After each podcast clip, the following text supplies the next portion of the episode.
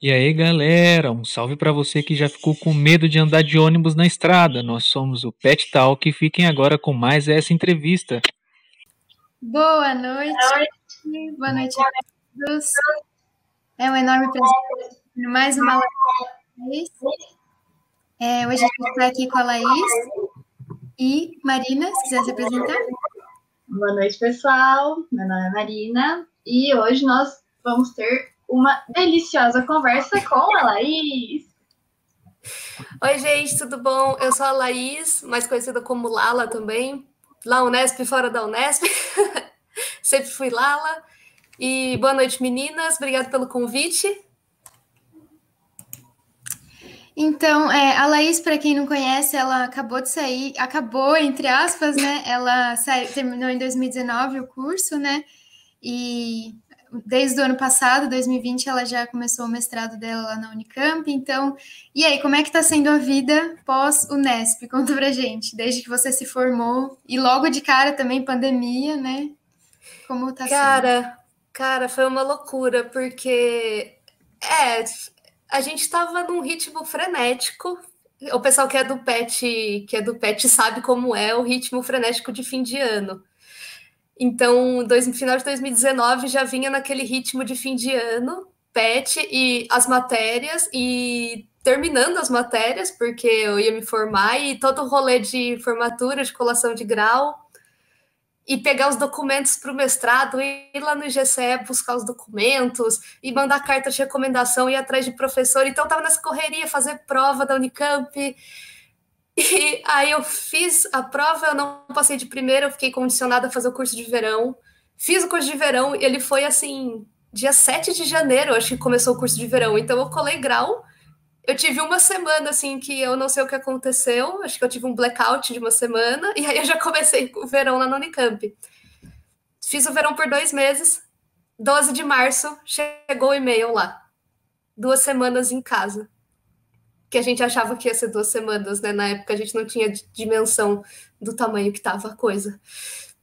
E aí eu, eu até conversei com os, com os meus amigos e eu falei, gente, eu senti como se eu estivesse num fundo de um ônibus que tivesse a 180 por hora, que eu vinha desde outubro, assim, naquele ritmo ferrado. E aí, a hora que ficou em casa, aquele ônibus freou e eu fui arremessada.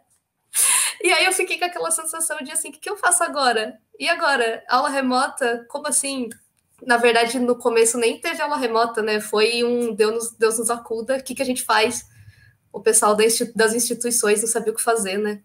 Então, ficou essa essa calmaria, assim, de o que, que a gente faz, não tem aula, eu tava fazendo um monte de coisa e agora eu não sei o que eu faço. Então, Mas você depois as coisas foram entrando no tipo... ritmo. Você começou então o mestrado e nem chegou a ter aula presencial? Foi direto aula online ou você chegou a ter tipo uma semaninha ali de aula presencial? Eu tive duas semanas de aula presencial. As minhas disciplinas ah, tá. em 2020, primeiro semestre de 2020, eram de terça e quinta.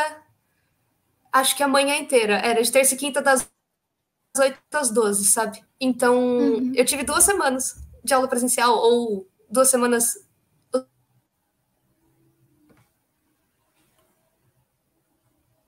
Travou, eu acho. Não sei se sou eu.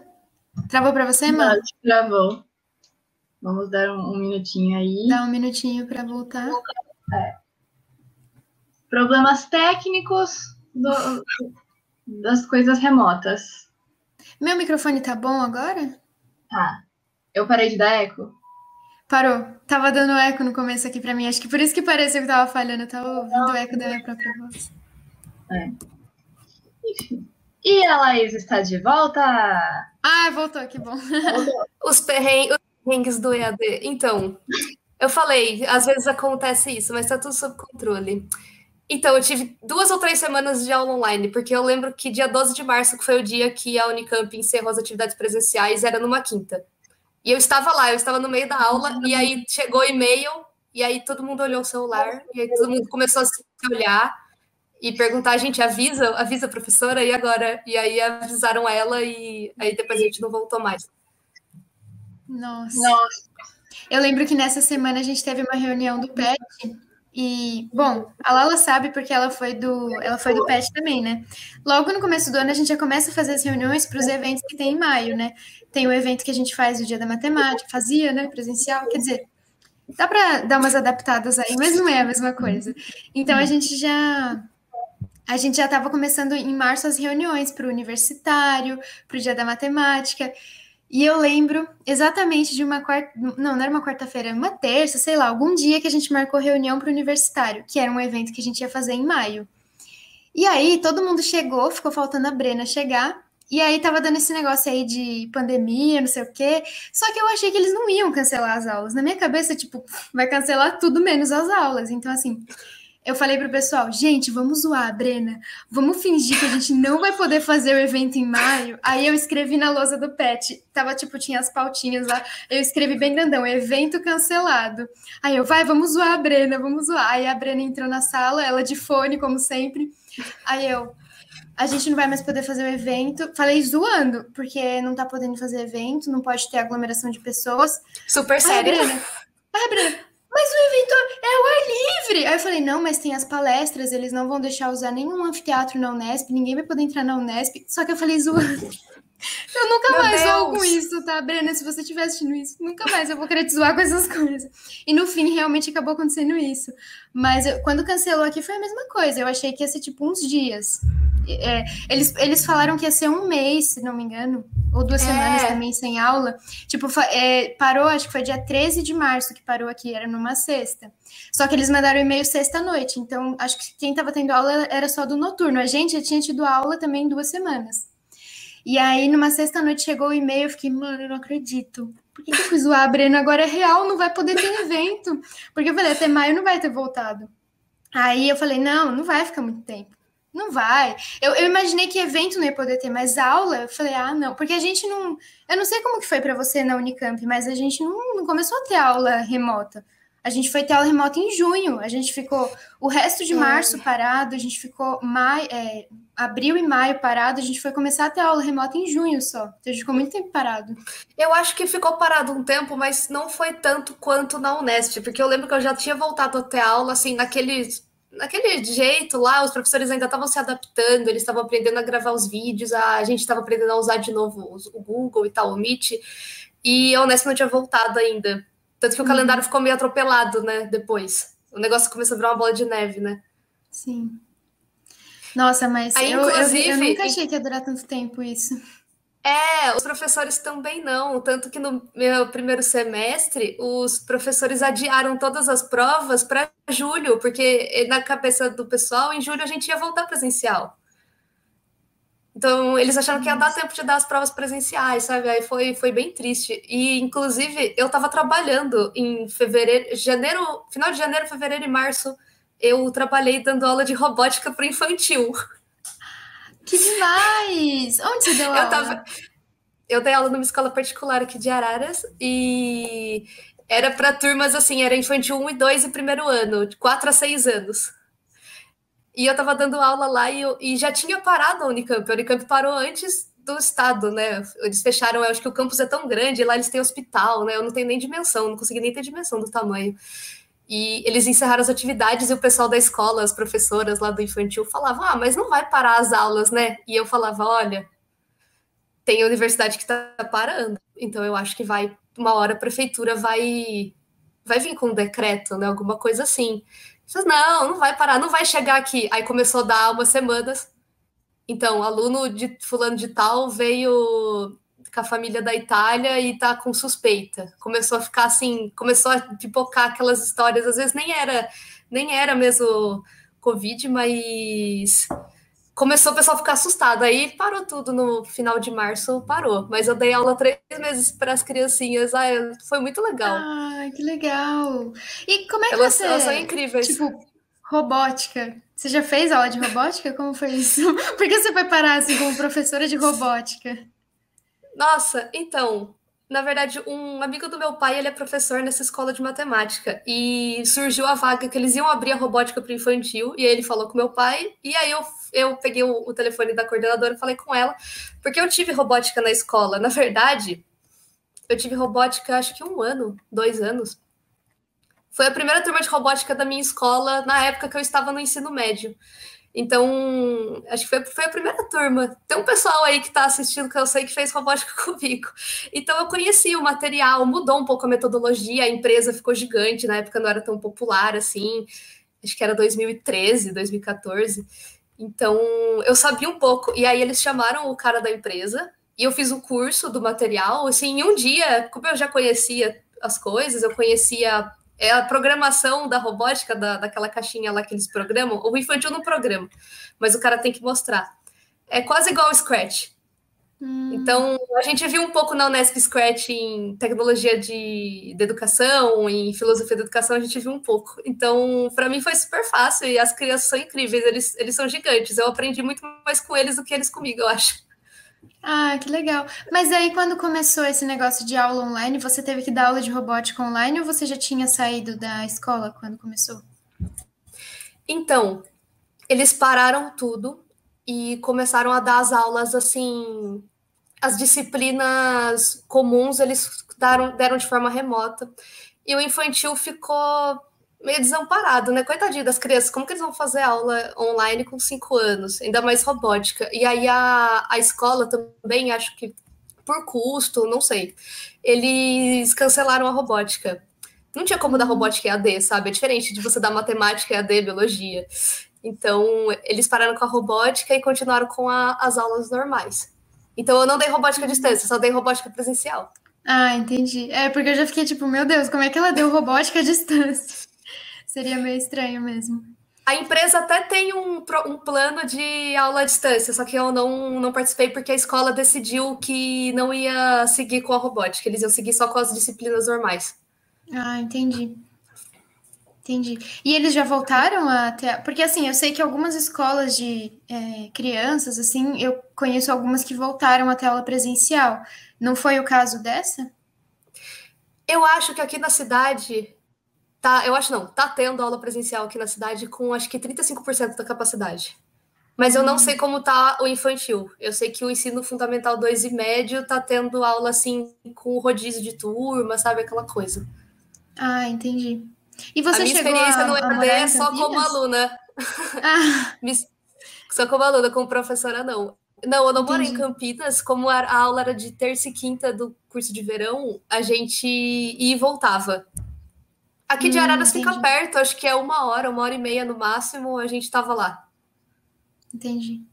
É, de Rio Claro também é mais ou menos uma hora e meia, né? É. Araras é aqui do lado, então até dá para ir e voltar, né? Sim, era mais fácil ir voltar todo dia.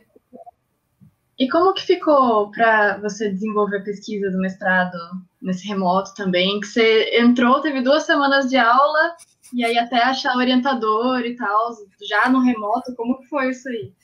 É, achar orientador no remoto é uma coisa que o pessoal tá com dificuldade até agora, porque tem alunos novos entrando, né? E lá tem meio do ano também. Então, vão entrar alunos novos agora, em agosto vai ter turma nova. E é muito difícil isso de você não ter aquela, aquela coisa de corredor, né? De você ver o professor, você ter aula com o professor e você chegar depois da aula e perguntar para ele com o que, que ele trabalha, ou ter aquelas palestras que nem a gente tinha, que os professores apresentavam o que, que eles faziam. É, não tem como você conversar com pessoas que são orientadas por essas pessoas, porque você não sabe quem são. Aí, nossa, foi, foi meio assim, como que eu fiz? Eu lembro que eu fiz um baita do planejamento. Ah, foi assim, eu peguei, eu queria biomatemática, eu sabia que a área que eu queria era biomatemática. Aí, biomatemática. Aí eu, eu entrei lá na, na Unicamp no site e vi os professores que tinha. Aí dos professores que tinha na área, eu entrei no Lattes de todo mundo e dissequei, assim, todo mundo, que que eles, quem que eles trabalhavam, as pessoas, tipo, os trabalhos com os orientandos. Ah, esse doutorando fez um trabalho em tal linha, assim, aí eu fui anotando todas as linhas que os caras seguiam. E fui selecionando as que eu gostava mais. Aí eu cheguei à conclusão que tinha um cara no topo da lista. Falei, eu quero esse cara. Ele mexia com ecologia matemática, com epidemiologia e com educação matemática também. Era o único cara que tinha trabalhos de educação matemática. Eu falei, eu quero esse cara. Aí eu, eu não lembro se eu sabia eu acho que eu sabia que ele é amigo da Marta. Ah, da Martinha. ele é amigo da Martinha, ele conhecia a Renata, na verdade, era, eu sabia que ele era amigo da Martinha por grupo de pesquisa. Aí eu mandei um WhatsApp para Marta. Perguntei para Marta, viu, o que, que você acha do cara e tal, não sei o que, que, que eu faço. Aí ela falou que ele era super gente boa, super aberto, que eu podia falar com ele, e o que, que eu podia falar com ele, que falar que eu trabalhei com ela, com o que que eu trabalhei, aí para eu falar que eu trabalhei com a Renata. Então eu falei, mandei um e-mail para ele e falei tudo isso. Falei, olha, eu fiz isso aqui com a Marta de epidemiologia, fiz, fiz pesquisa com tratamento de HIV, com vacinação viral. Ah, essa pesquisa da, varia da varia é, vacinação viral deu um rumo completamente diferente na minha vida no momento, né? Mas tudo bem. Falei que eu fiz com a Renata de modelo de população, mandei um puta e-mail para ele. Só que esse cara é super concorrido, ele não tinha vaga. Mas a Marta também nunca tem vaga. E a Marta sempre pega. O coração de orientadora da Marta é gigante. Sempre Sim, cabe, sempre mais, cabe um. mais um.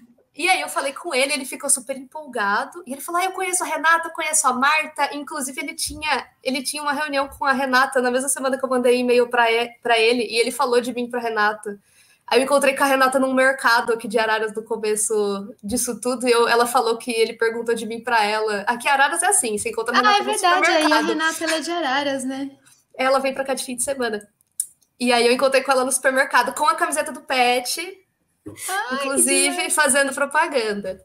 Aí, aí ele me aceitou. E tinha mais um cara que foi do PET, que é orientando dele de doutorado, uhum. que é o Felipe Longo. Felipe Longo é ah, incrível. Ele me ajudou a ele me ajudou a conversar com, com o meu orientador e tal. E aí eu tô com ele agora. E eu ainda não decidi o tema, a gente não fechou o tema porque eu estava fazendo todas as disciplinas. Agora que eu encerrei as disciplinas. Então, mas a gente está entre dois temas, assim. Um tema é sobre dengue, porque a cidade que eu moro, Araras, tem um problema de surto de dengue, assim, anual, que é uma coisa que é, destoa da região, sabe? Uhum. E a prefeitura tem uma base de dados muito boa, e isso é essencial quando você vai trabalhar com aplicação, sabe, com programação e tal, você precisa ter uma base de dados boa. Então a gente está assim com ou essa ideia de trabalhar com o modelo de disseminação da dengue, de propagação, ou com alguma coisa que envolve educação também. Que então, legal. Aí ele, ele é completamente doido, assim, do, assim, no melhor sentido da palavra. Então, uhum. ele falou assim: o que for que a gente for fazer, a gente tenta colocar alguma coisa de educação no final, e, ou uma aplicação, ou alguma coisa assim, porque ele fala que se é isso que faz brilhar os seus olhos, é isso que a gente vai fazer. Ah, que demais. Ele é um anjo. Legal. Eu acho que como, como eu tô falando super bem dele, vale a pena falar o nome, porque, inclusive, se vocês quiserem, alô Semate, se a Semate quiser chamar, ele faz apresentação em todo qualquer lugar. Ele chama João Frederico Maier conhecido como Johnny. Ele, ele é amigo do Lúcio lá, o Lúcio é ótimo também na Semate. A gente ama quando o Lúcio vai na Semate. Ah, o Lúcio que fez aquela lá de Stranger Things, né? O Lúcio ah, sensacional. Ele, não, ele fez duas vezes, né? Outra vez ele Sim, fez na Semate Online, ele fez também uma palestra, né? Isso. Ano passado e no anterior. E o Johnny também, eu acho que já foi em alguma Semate também. Eu sei então, que eu tô eu... com a impressão que ele já foi, mas faz tempo, porque eu não assisti. Eu não lembro de ter assistido, talvez eu não me recorde o nome, mas o Lúcio eu lembro de assistir. E ele sempre, ele vai, se você for falar, para falar de qualquer coisa, de educação, de biomatemática, ele adora. E aí eu tô com ele e a gente ainda não começou a dissertação, mas eu tô terminando as disciplinas agora e o segundo semestre 99,9% de certeza que será remoto, ainda mais porque a gente da matemática é tudo teórico os teóricos não vão voltar, vai voltar o pessoal de laboratório, de hospital uhum. e tal, que realmente é bem necessário.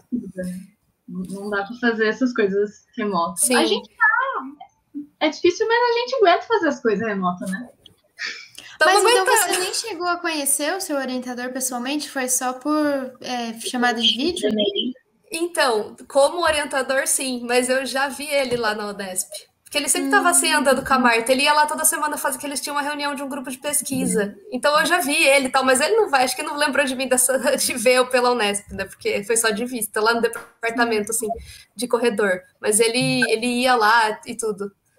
Então foi assim, porque para você conhecer um cara do zero é muito difícil mesmo. O meu plano era fazer isso, entrar nos Lattes, dissecar todo o conteúdo, selecionar numa ordem e ir mandando e-mail, porque nessa hora você tem que dar a cara a tapa. Não tem o que fazer. O único contato que você tem com os caras é o e-mail que tem lá no site. Você tem que falar assim, Sim. viu, eu tô no mestrado, eu tô no doutorado, e eu quero um projeto na linha tal, e eu queria saber se você tem disponibilidade, alguma coisa assim.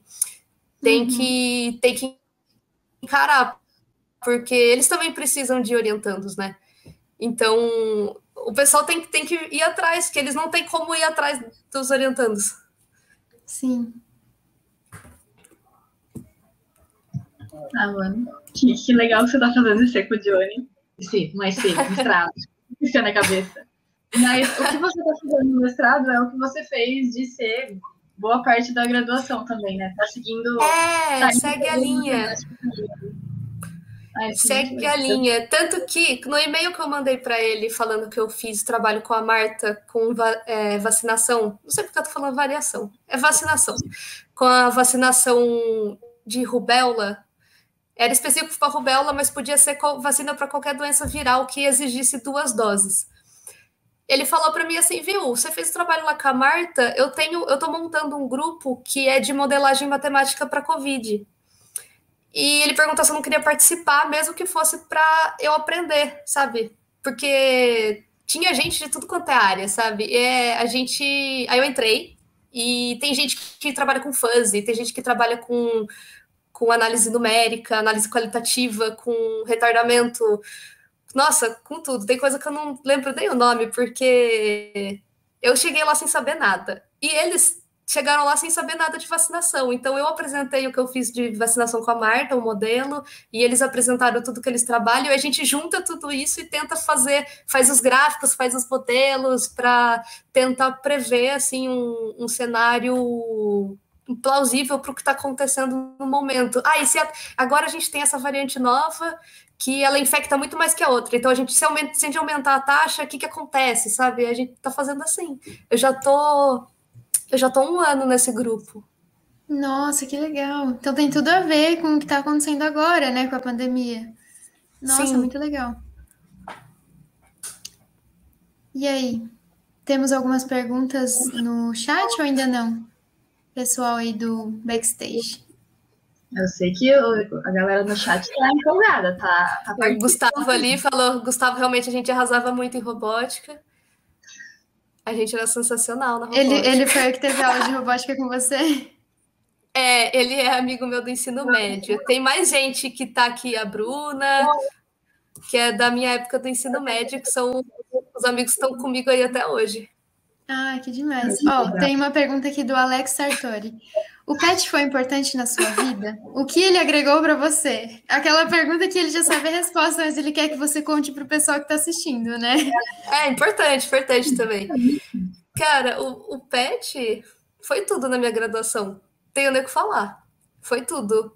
Sim, eu acho que a gente, a, a gente fala assim, nossa, tinha 18, 20 projetos, e tudo que a gente aprendeu com os projetos já é imensurável. E mas o que a gente aprende de relação com relacionamento com pessoas, nossa, não tem experiência na, na vida de graduação que simule isso, sabe? Que faça se aprender tanto com, de convivência com pessoas do que isso. Porque é um grupo de 20 pessoas, que é horizontal, não tem hierarquia, e tem que fazer tudo acontecer.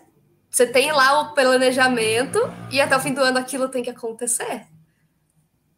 Então, perrengue atrás de perrengue, fica até 10 horas da noite, 11 horas, meia-noite, fazendo as coisas. No outro dia tem que estar lá 6 horas da manhã para montar cartaz, para arrumar cadeira, para fazer as coisas, arrumar para o palestrante vir, dar monitoria, mudar o horário de monitoria, curso de inglês. Eu dei os três anos curso de inglês. Ah, é verdade, você deu inglês também. A gente ressuscitou que... o inglês. Ah, é, antes não, eles ficaram um tempo sem dar o inglês, né? É, se Mas não me engano, aí, tipo, o inglês parou em 2014. O inglês parou em 2014. Eu acho. Que ele terminou e na época não era obrigatório ter curso de língua. Ah, tá. Entendi. Foi acho Eu que em 2018. Que o Alex colocou também. Faça propaganda do nosso programa. Tipo, o Alex, ele também é ex-petiano, mas ele ainda fala nosso programa, porque é aquilo que a gente Sim. fala, uma vez petiano, sempre petiano, né? Sim, é petiano para sempre. Eu falo até hoje, assim, ah, ah, do PET é o programa que eu faço parte. Até hoje eu falo, porque é assim, a gente toda hora, a gente se ajuda, o pessoal que saiu, que ainda tá, manda mensagem, conversa, e tá sempre se ajudando, é, uma, é um pessoal que é muito presente, assim, na nossa vida.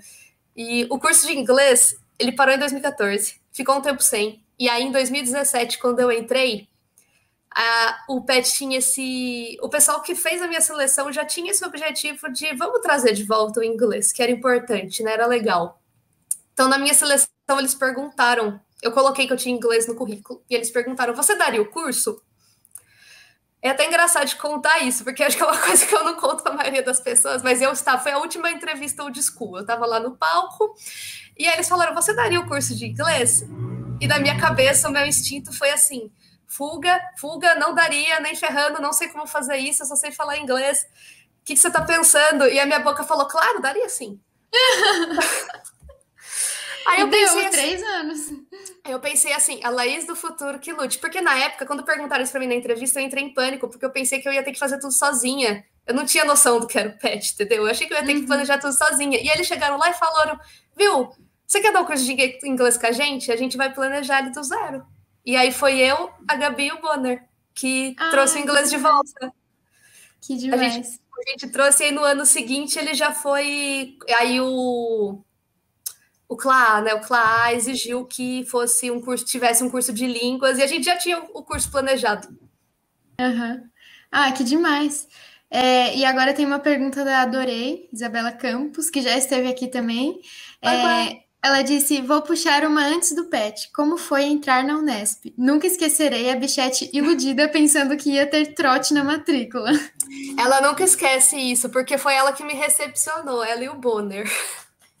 Eles me recepcionaram na matrícula. Gente, eu fui um bagaço na matrícula. Eu fui, assim? ach... eu fui achando que eu ia me pintar. Entendeu? Ah, eu fui ah, achando coitada. que ia me pintar. Então, eu fui com o meu pai para Rio Claro.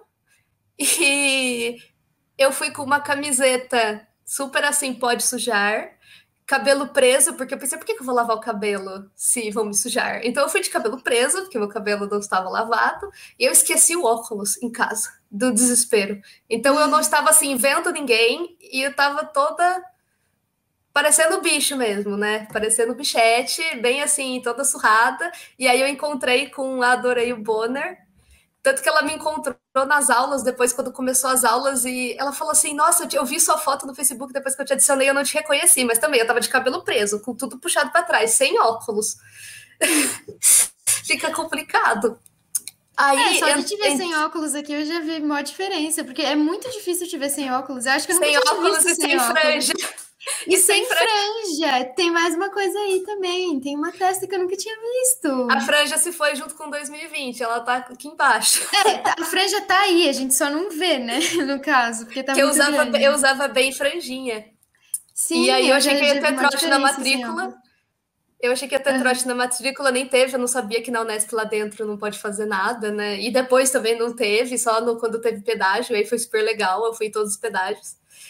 E, nossa, entrar na UDESC foi muito engraçado para mim, foi uma experiência muito legal, porque eu tinha passado em matemática em 2015 e eu não fui. Porque Por eu tinha 17 anos e aí eu achava, na minha intuição, que não ia dar certo. Eu pensava assim, parece que eu não tô pronta para isso, sabe? Eu não sabia se era isso mesmo que eu queria.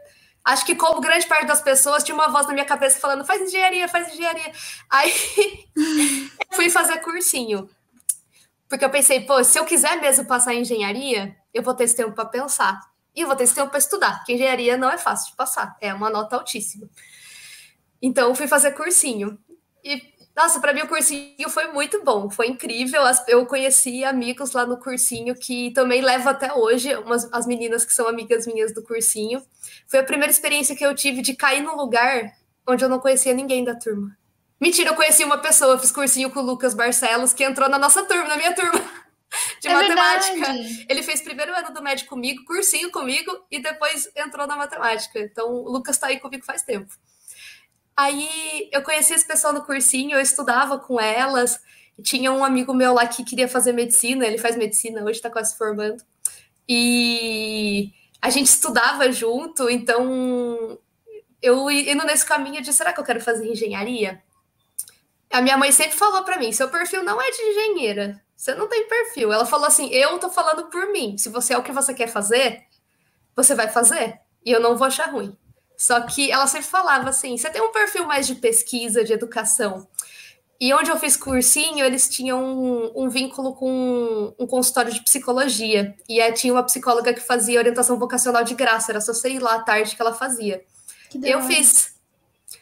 Eu achava que ia lotar, que eu não ia conseguir fazer, mas não ia ninguém. Hum. Aí eu fui e fiz. E aí ela fez todo um trabalho comigo de semanas, assim, ela puxou meu perfil, ela falou: ó, seu perfil é de pesquisa e de educadora. Falei, então é isso, é matemática. Tchau, engenharia. Que da hora. Nossa. Vai ser matemática. Porque oh, minha mãe é matemática quero também. fazer isso aí também. A minha mãe é matemática também, ela é formada na UFSCar. Ai, que demais. Ela que trabalhou legal. dando aula, mas não, não faz isso mais. Inclusive, a minha mãe foi uma das primeiras orientantas da Alice. Da Alice? Nossa, Grande Alice. que chique! Uau! Márcia, então, o microfone tá desligado já tô achando sua mãe uma lenda. Já uma lenda. Ela, quero conhecer. Fez isso aí com a Alice, foi uma das primeiras guerreiras. E quando você conheceu a Alice, pura. você já chegou e falou: Ah, eu sou filha da fulana de tal, sabe quem é? Já, já falei. Mas, nossa, a Alice é um amor, né? A Alice é um doce. Ela conversava comigo, eu tava conversando com ela um dia no departamento e eu só lembro dela falar assim, ela olhar para cima e eu pensar assim, nossa, ela tá viajando, ela deve estar tá pensando em coisas super singularidades, aquelas coisas. E ela falou para mim assim: "Puxa aquele galho para mim, tem uma árvore de pitanga lá no departamento. Puxa aquele galho para mim que eu não alcanço". Aí eu puxei o galho. Aí ela pegou um monte de pitanga e falou assim: "Você quer pitanga?" Eu vou falar não. Falei, lógico que eu quero pitanga. Aí ela me deu as pitangas e a gente comeu as pitangas. Ela, nossa, essas pitangas do departamento são uma delícia. A, a Alice é uma deusa. uma lenda. Verdade. Da Unesp e da UFSCar. Nossa, eu não sabia que ela também dava aula na UFSCar. Que demais. Na UFSCar ela de Araras? Deu, ela deu na UFSCar de São Carlos. Aqui em Araras não tem matemática. Tem ah, tá. física, química e agronomia e afins. Entendi. Tem bastante coisa aqui, mas matemática não. Agora eu queria puxar um assunto um pouco fora da, do, dos assuntos acadêmicos, embora eu vou. O que eu vou falar envolve uma, umas aulas. Tipo, eu lembro que quando a gente tinha aula, é, às vezes a, a Laís tinha tido alguma aula de uma matéria, e aí eu não nem lembro que turma que era, mas eu sei que depois nessa mesma sala eu tinha uma outra aula. Aí a, a, sua turma saía, né? E entrava a minha turma. E aí eu entrava e sempre tinha uma mesa com um post-itzinho. Sempre não, mas várias vezes aconteceu isso. Tinha um post-itzinho e um desenho de algum bichinho super fofinho. E eu pegava e depois eu guardava. Aí um dia eu descobri que era a Laís que fazia esses desenhos. E eu ficava, ai, sério, eu amo esses desenhos. E eu amava, tipo, eu sentia que era carteira premiada. Eu gostava de sentar onde tinha o post-it com o bichinho que a Laís desenhou. E aí, quando eu descobri que, foi, que era Laís, eu fiquei tipo, uau, como assim? E aí, eu sei que você tem um pezinho ali no, no desenho e que você gosta, né, de desenhar. E aí eu queria que você falasse um pouco sobre isso também, como que surgiu esse negócio de, de gostar de desenhar, de desenhar no meio das aulas aí, colar post-it com desenho. Nossa, Por algumas então... vezes só, né? É, algumas vezes, tipo um semestre inteiro. Eu amava, eu guardava. Quando eu pegava, eu guardava eu. Eu faço isso. Ah, eu, eu sempre gostei de desenhar assim. De, acho que desde o nono ano, assim, que eu desenho, desenhava com frequência. Hoje em dia, é mais assim, é uma ferramenta que me auxilia. Que nem eu ia fazer prova, eu fazia gráfico à mão livre, dane-se, retinho, perfeito. As provas da Elides de geometria não euclidiana, ela falava assim, nossa, seus desenhos são lindos. Eu falava, viu, fiz tudo sem, sem régua, sem nada, me achava. Fazia 50 vezes só para ficar lindo, porque eu queria que ficasse lindo para eles achar lindo. então, desde do, da escola, do ensino médio, que a gente desenha, eu falo a gente porque o, o Gustavo e a Bruna, que estão aí também, também desenhavam, e a gente gostava muito de, de fazer isso. A Bruna, inclusive, é artista, e, e aí eu gosto muito de desenhar, e é uma coisa que ajuda às vezes a me concentrar. Quando às vezes você está numa aula que parece que falta estímulo, assim, aquela aula muito monótona, me dava um pouco de sono. Então eu começava a rabiscar no canto e ouvindo, e me ajudava a focar.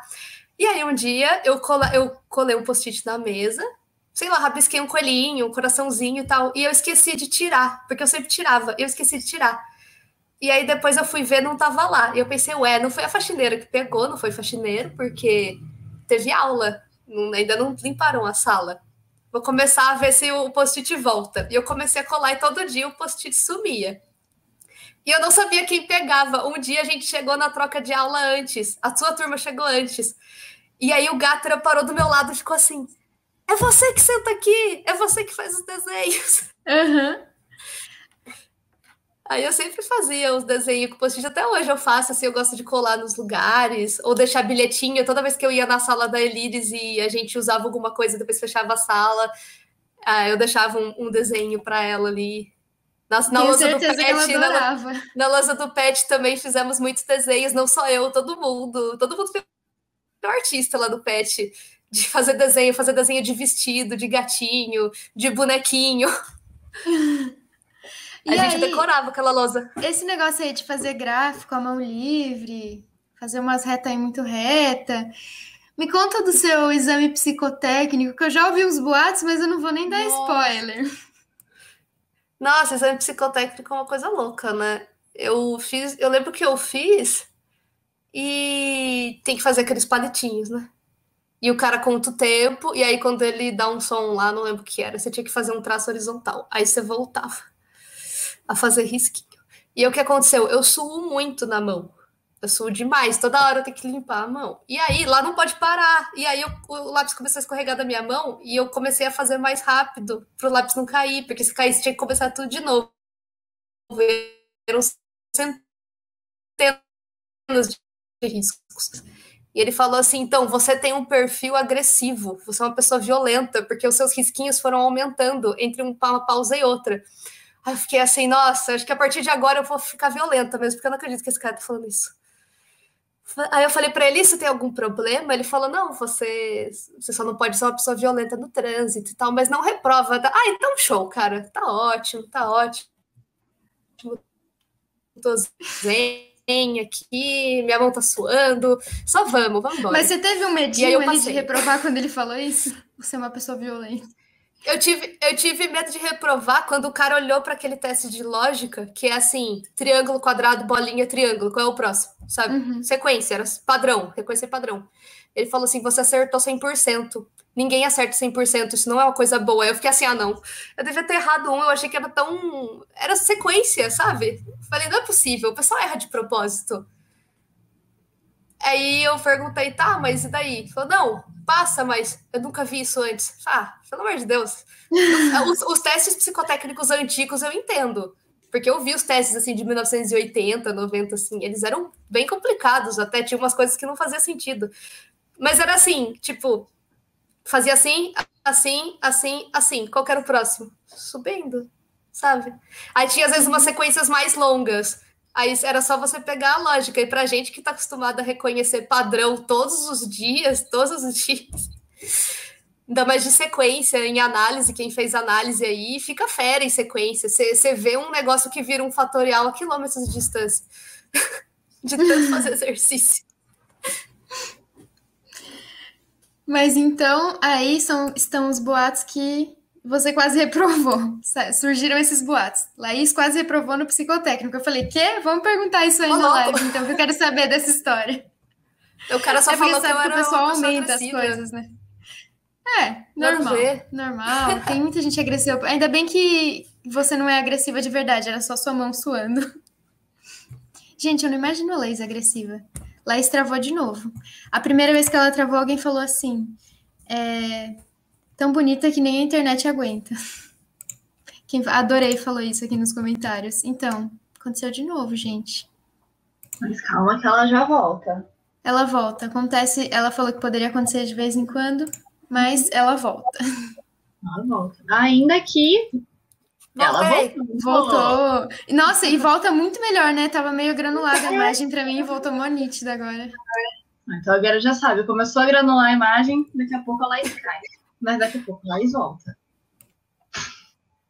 É, acho que a, a, internet aqui tá meio, tá meio complicado, mas tá assim mesmo ultimamente. Ah, Tem alguma pergunta? Conseguimos, conseguimos esclarecer uma história aqui já. Pois é. O papo tá fluindo. Exato.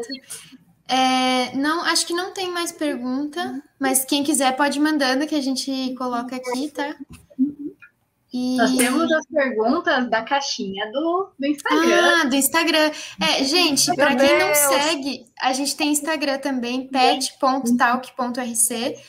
E a gente deixou uma caixinha de perguntas para vocês mandarem perguntas para Laís. Eu não sei se teve perguntas ainda, mas quem não segue pode começar a seguir e mandar perguntas para os próximos convidados, né?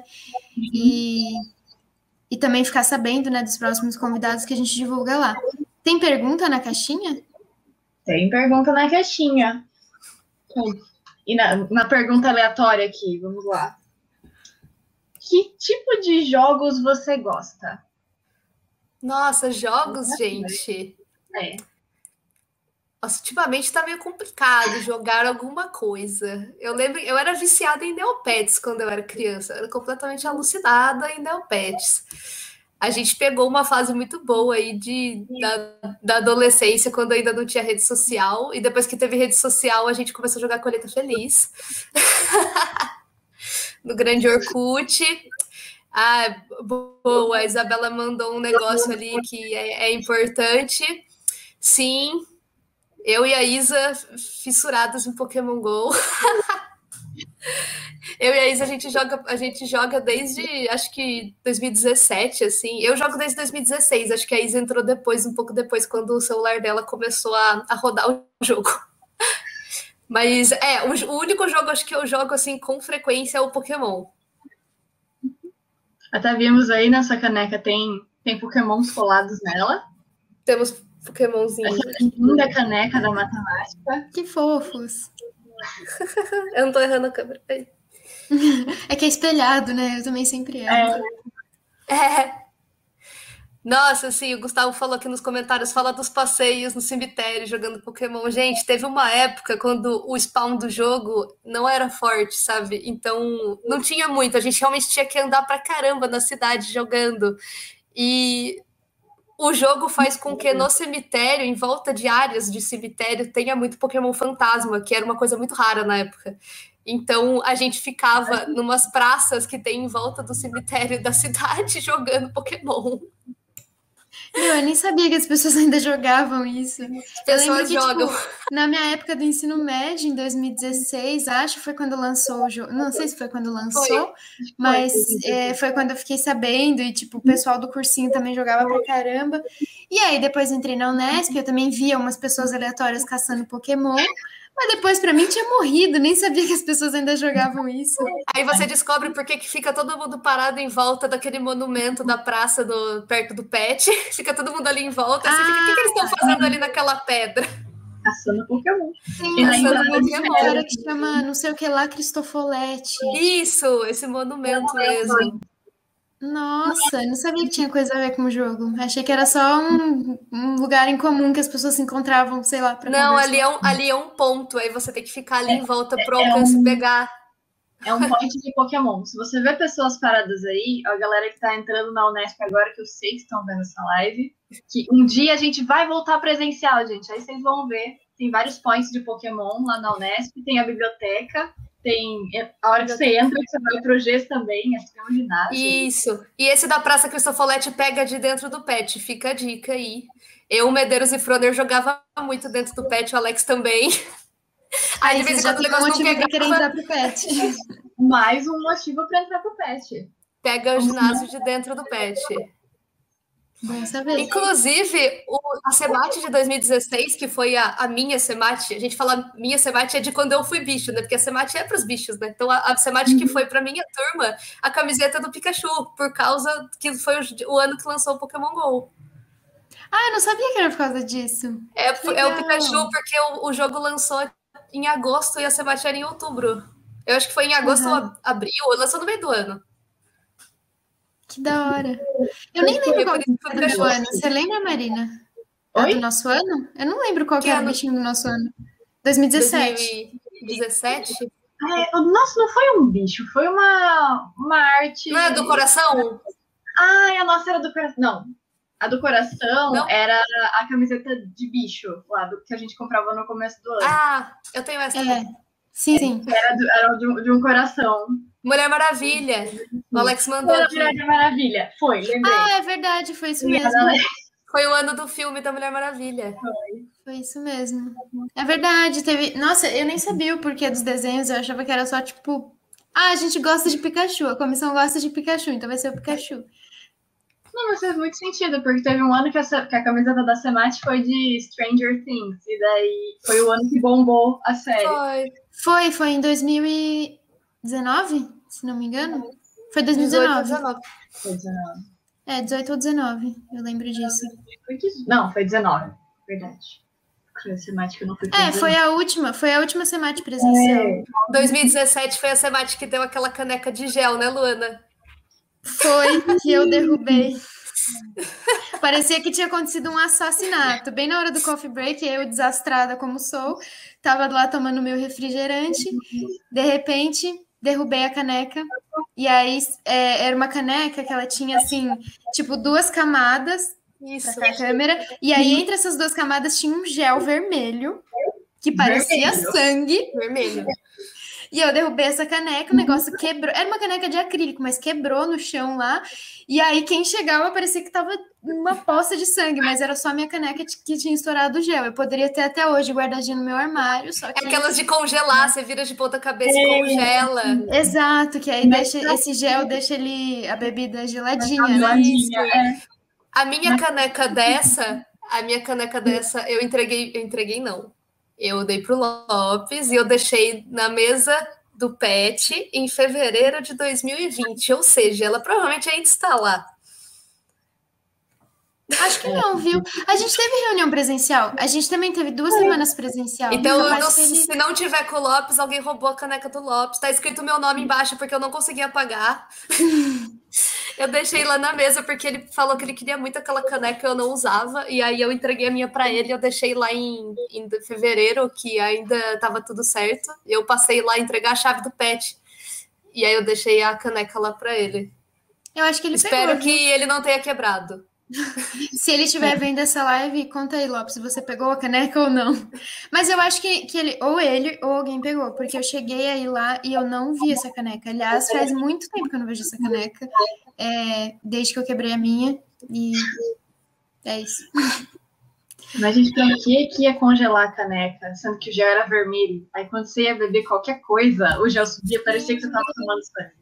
Pra quê, velho? É, E se você mais congelar ela sem ser de ponta cabeça, ela estoura também e é um assassinato dentro da sua geladeira. É sério? Por que, que ela estoura? Tá escrito tem que congelar de ponta cabeça. Acho que é porque quando congela o gel expande.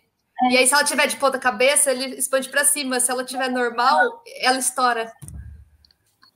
Ah, eu não sabia disso. Nossa, eu não sabia Ainda bem que você disso. não levou pra casa, senão você ia estourar a sua dentro da Com geladeira. certeza, é isso que eu ia falar. Se não estourasse no chão, ia estourar na minha geladeira. Nossa, eu nunca queria saber disso. Eu acho que na geladeira ia ser um estrago pior, hein? Aquela Semate teve um kit bem legal, porque tinha. Eu só não comprei a camiseta da Mulher Maravilha, mas tinha a sacochila com bloquinho, com umas coisas lá, e a calculadora científica. Eu uso até hoje a minha. Eu usei nas Usa. provas de física, eu usei nas provas da. Como é que ela chama? Estatística. Cálculo numérico. Portuguesa. É, cálculo numérico. Cálculo numérico. Eu usei muito minha calculadora. Eu achei que ia ser uma calculadora assim, bem ruinzinha, que ia quebrar com duas Ela é semanas. muito boa. É que as pessoas falaram que teve uma, uma semate que, que fizeram uma régua com calculadora que parou de funcionar, tipo, no primeiro dia. E aí eu tava meio assim, ah, calculadora no kit da semate, ah, vai ser porcaria, não vai dar certo. Eu uso a minha até hoje, foi a melhor coisa. Eu nunca comprei calculadora científica. A que eu tenho é que eu ganhei no kit da semate, porque eu não tinha uma antes de entrar no curso. E é a que eu uso até hoje. Melhor kit. Eu- E a caneca era muito legal também. Se eu não tivesse estourado a minha, eu teria guardadinha até hoje. A minha tá guardadinha. A, A calculadora era ótima, e só que eu, eu era muito bocó, eu não sabia usar a calculadora científica, eu sabia usar o padrãozinho e as funções que vem escrito. E aí eu lembro de uma aula que a gente teve numa disciplina da educação que ensinava a usar memória da calculadora, e ninguém sabia usar a memória da calculadora. E a pessoa que deu a disciplina ficou assim: como assim vocês não sabem usar a memória da calculadora? Não ensina mais isso na escola? E a gente, não. Aí ela ensinou a gente a usar a memória da calculadora. E a gente treinou tanto aquilo naquela disciplina. E eu pensei assim: caraca, para fazer as provas de estatística vai ficar muito bom, porque tinha que calcular aqueles desvio padrão, o desvio padrão, que tinha que guardar os quadrados para depois somar tudo. E antes eu anotava todos os quadrados e depois digitava um por um e somava. Nossa, um terço de tempo da prova estatística era, era economizado porque eu aprendi a usar a memória da calculadora. Eu acho que eu nunca aprendi a usar a memória da calculadora. Eu aprendi, aprendi nessa disciplina. Que legal! Aí eu usei pra caramba a calculadora para fazer as provas de estatística. Uhum, que da hora. Agora tem até máscara de da, com coisinhas da matemática. Eu acho que ia ser. Ah, ah não, acho que é o Kamate que fez kit. É, do Kamate, é verdade. O Kamate voltou agora, porque no meu ano eu comprei um kit do Kamate, vinha uma sacochila branquinha. Não sei se você lembra, Má. Tinha essa sacochila do coração. Acho que era do coração escrito matemática. Aí tinha um estojo que todo mundo, quase todo mundo da sala usava aquele estojinho uhum. branco e preto. Aí tinha lápis, borracha, não sei o quê. Aí depois de 2018, acho que não teve kit do Kamate. Eu acho. Não, foi em 2018. Esse aqui? É esse estojo que todo mundo usava. Todo mundo. Eu uso também. Era um problema, porque todo mundo tinha. E daí, se você perdesse, você ia confundir com de alguém. Sim. Exatamente, todo mundo começou a usar. Era que nem as canecas na mesa do pet. De vez em quando todo mundo olhava aquele monte de caneca e ficava, gente, e agora? Qual caneca é a minha? É Toda verdade. hora perdia. No... Aí você via na outra semana, você falava assim, viu, você tá usando essa caneca há quanto tempo? Ah, faz uma semana, eu acho que essa caneca é minha. E no, teve um evento que a gente fez que a gente comprou aquelas pulseirinhas de braço para colocar na caneca dos participantes do evento, porque era, era o EPPM, Sim. acho. Todo mundo com a canequinha amarela do EPPM, e aí a gente colocou as pulseirinhas de braço no, na alcinha da caneca com o nome da pessoa e o pet dela, porque senão todo mundo ia usar a caneca de todo mundo. Era igual, a minha assim, tá guardada no armário, ela ainda tem o negocinho escrito meu nome. Ah, a minha eu arranquei, porque de tanto lavar ela ficou molhada, é. ficou feio, daí eu falei, ah, vou arrancar isso aqui. Eu guardo de, de decoração. Então, daí esse ano eu vi que o pessoal do Kamate está fazendo kit de novo. Tem esse estojo, tem esse. Não é esse mesmo, é o mesmo modelo, mas não tem, não tem a mesma arte, né? Mas eles ressurgiram com esse estojo. E tem até máscara de, com símbolos matemáticos na máscara, tem planner. Nossa, achei muito legal que eles estão fazendo kitzinho. Gente, lembrei do meu primeiro ano. Sim, é muito legal ver essas coisas, lembrar. Tem aqueles planners, Sim. acho que você destaca as folhas, são, acho, é, ele é mensal e aí são 14 folhas. Olha eu fazendo propaganda para eles. Mas é que eu achei mais legal o kitzinho que eles fizeram ah, esse ano. Aqui te, estamos tendo muitos ensinamentos. No meio de ensinamentos tem que ter uma propaganda, né, gente? Uma publi. Uma publi. Tem que ter. Então, e aí falando nisso, o, os bichos daqui, eles estão, tipo, eles entraram agora, praticamente. É. E aí eu escutei a Laís falando, ah, porque agora em agosto vai entrar bicho de novo, porque a prova é semestral. Então o calendário na Unicamp já normalizou? Tá, ele. É, eu acho que sim, tá normal, porque as, as aulas de período letivo pelo calendário acabam, eu acho que essa semana. Essa semana, assim, a partir de segunda. Não essa semana que hoje é sábado, né? É, semana que vem já é para terminar e os professores já estão terminando as provas, sabe? E aí depois vai entrar a semana de exame, que é no meio de julho. Então eu acho que ele já está em ordem. Ai, que sonho. O nosso não tá ainda não. O nosso, a gente vai acabar acho que 28 de agosto, se não me engano. Eu sei que a gente vai ter férias em outubro. Nossa. Isso, a gente vai é ter porque, férias em outubro. É, é que o calendário dos veteranos ainda tá razoável o calendário dos bichos está mais atrasado. Então, eles acabaram de entrar. Agora, eles entraram em 14 de junho. Daí eles vão até, tipo, segunda semana de outubro. E na primeira semana, na, na última semana de outubro, a gente começa o nosso segundo semestre. Ou Eles vão seja, ter, tipo, semanas de férias.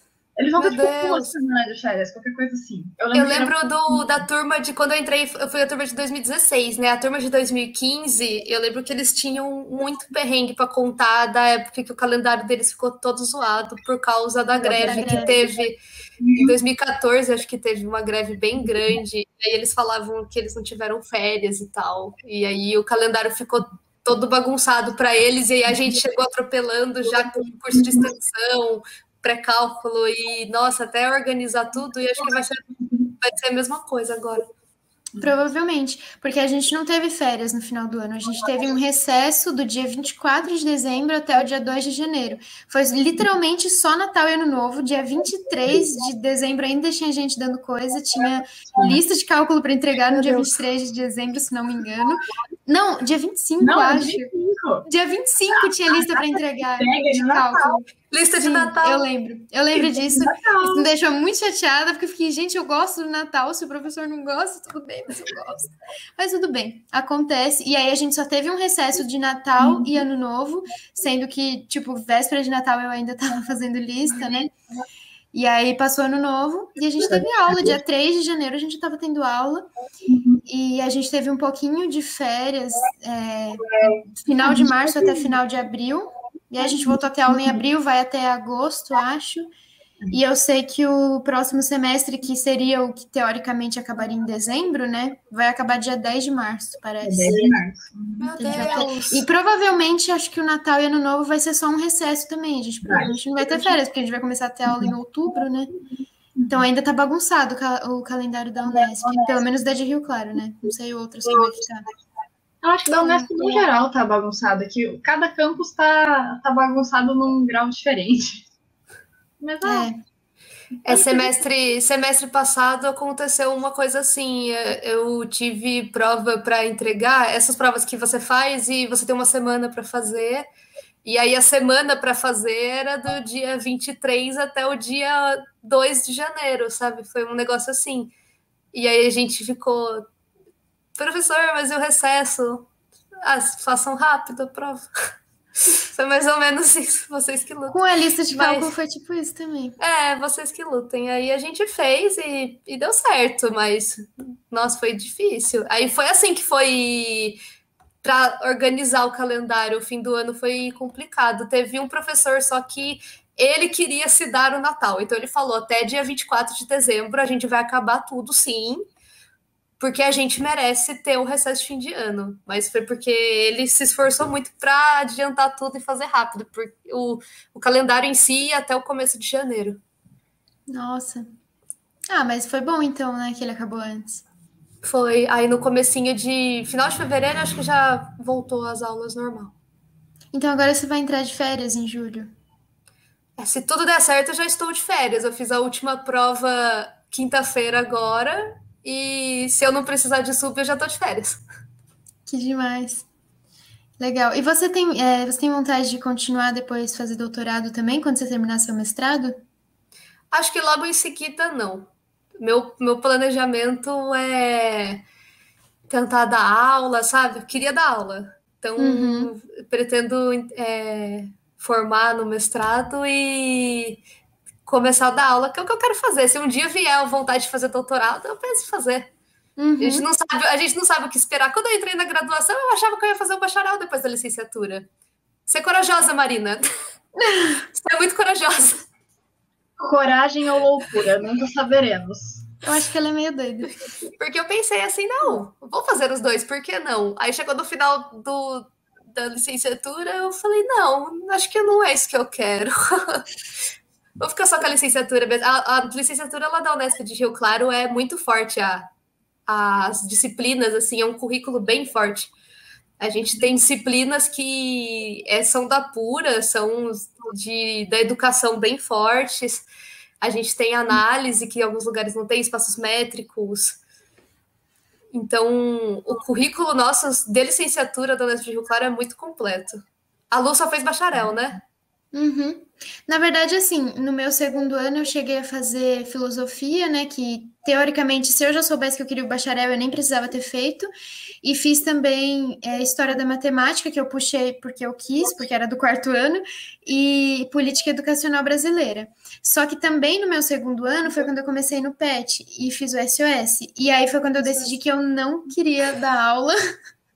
Não vou dizer que foi só pelo SOS, mas eu também não curti as disciplinas pedagógicas. Eu falei, hum, acho que vou só pro bacharel. Porque no começo eu pensava em fazer só a licenciatura e depois puxar o bacharel.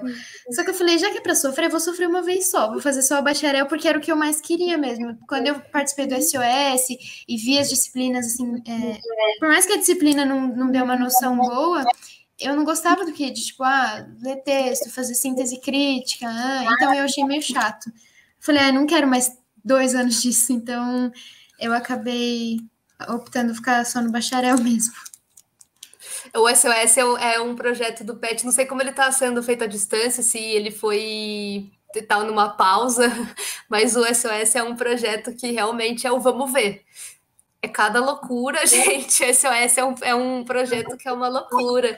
Pra, vou fazer uma publi aqui para quem não, não conhece o, o, projeto nosso que, que é o SOS. A gente ia nas escolas estaduais lá de Rio Claro e tentava levar uma aula de matemática o mais lúdica possível para as crianças do Fundamental 2, né? Fundamental 2 era do sexto ao nono ano.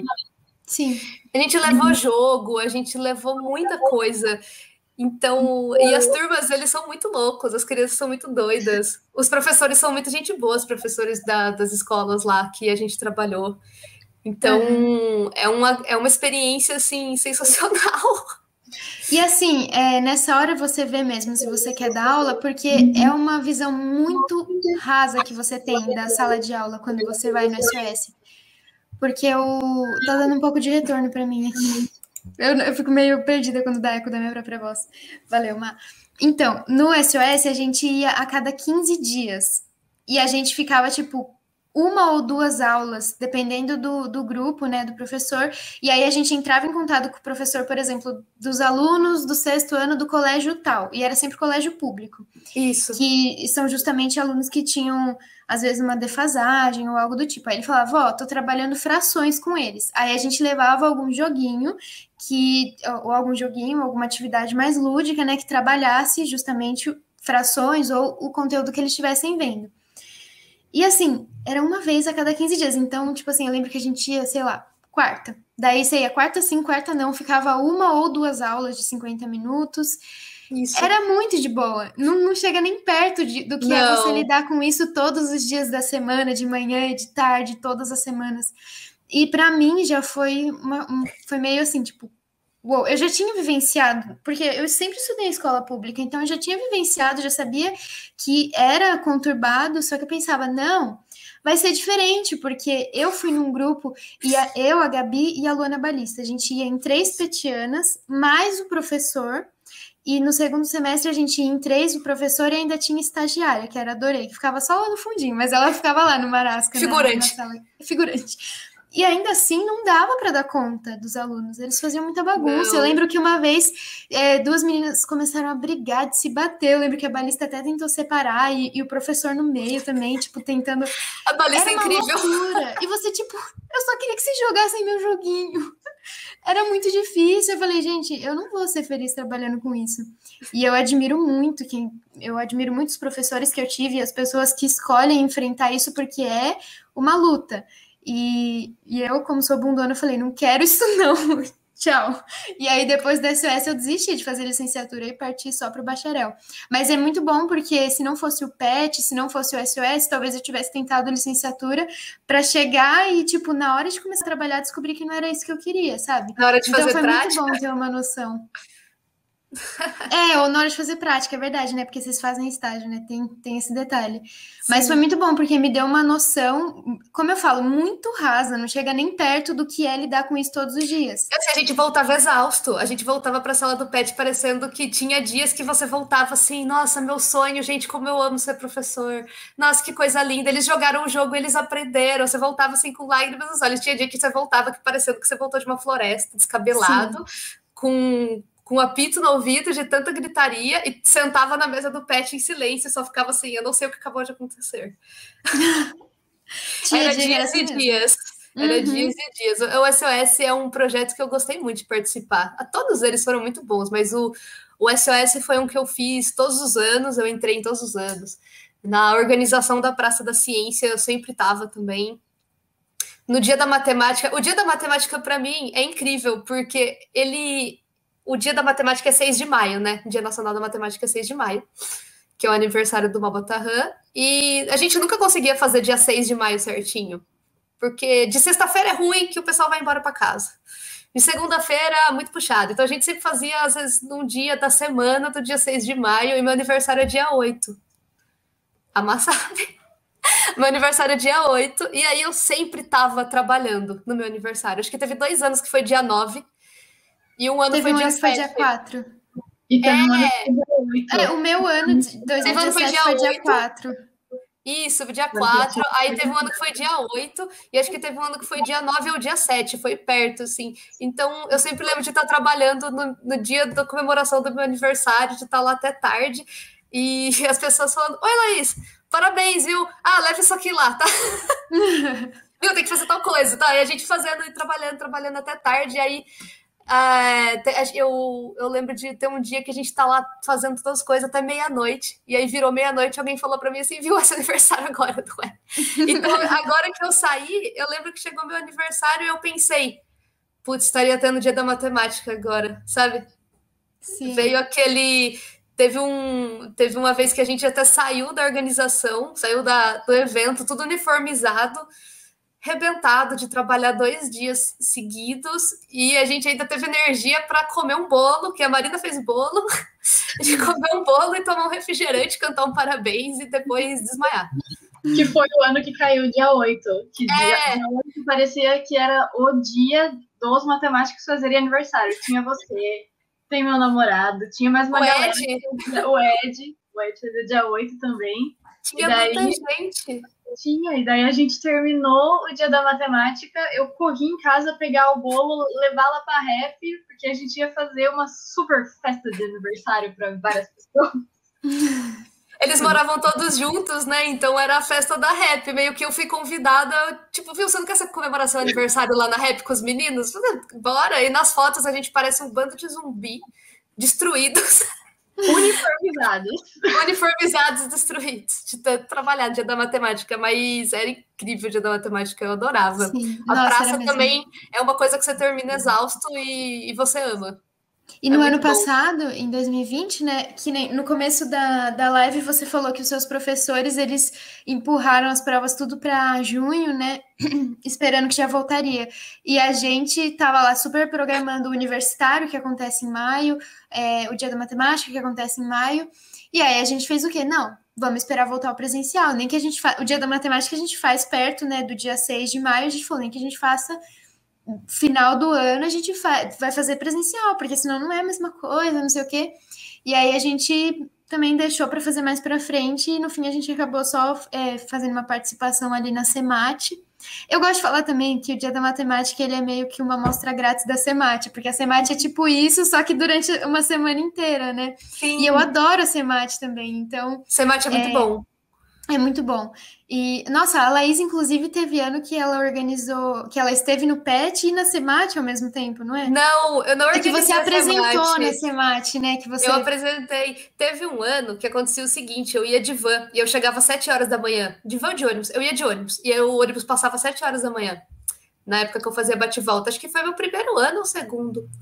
E aí eu chegava às sete horas eu ficava esperando no departamento, porque o departamento era mais quentinho. Os dias ainda não estavam abertos e tal. E aí tava tendo a organização da SEMAT. E passava, assim, a organização aquele ano, Cantor, Raul, sabe? Passando o pessoal da SEMAT e eles me vendo assim, oi, o que, que, você tá fazendo aí? Ah, tô esperando começar, porque eu, eu venho de ônibus, eu chego cedo.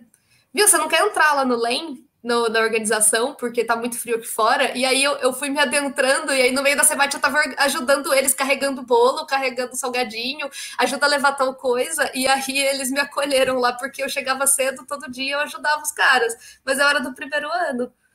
Uhum. Não, eu acho que eu confundi porque teve um ano que você que parece que o universitário não deu para ser em maio e aí foi junto com um outro evento.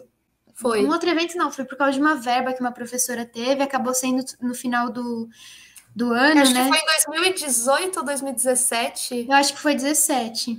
Porque eu não tava no PET, mas eu lembro de você contando essa história, de você, tipo, correndo entre o evento e a SEMAT, mas acho que porque você estava apresentando na SEMAT, né? Nossa, tava uma Na chuva. chuva. Foi uma semana que choveu, mas choveu o ano inteiro naquela semana. E aí tava tendo a Semate. É, tava tendo a Semate universitário em outubro, porque não deu para ser em maio, porque deu, deu algum BO e não deu para ser em maio, foi em outubro, tudo embolado. Esse ano foi muito difícil universitário. Eu lembro que a gente deu o máximo que a gente podia para o negócio sair e ele saiu. Só que foi com sangue suor e muita chuva. E aí eu tinha que apresentar. e eu tava trabalhando lá. E aí, nossa, tira crachá de um, põe crachá do outro, tá errado. E aí eu tava com aquela galocha gigante, que eu usava aquela galocha para ir para o Unesp na chuva. E eu atravessava aquele campinho entre o, o PET e, a, e o departamento porque não dava tempo de dar a volta. Eu falei, ah, eu vou de galocha mesmo, e eu apresentei a minha semate no palco com a galocha cheia de lama.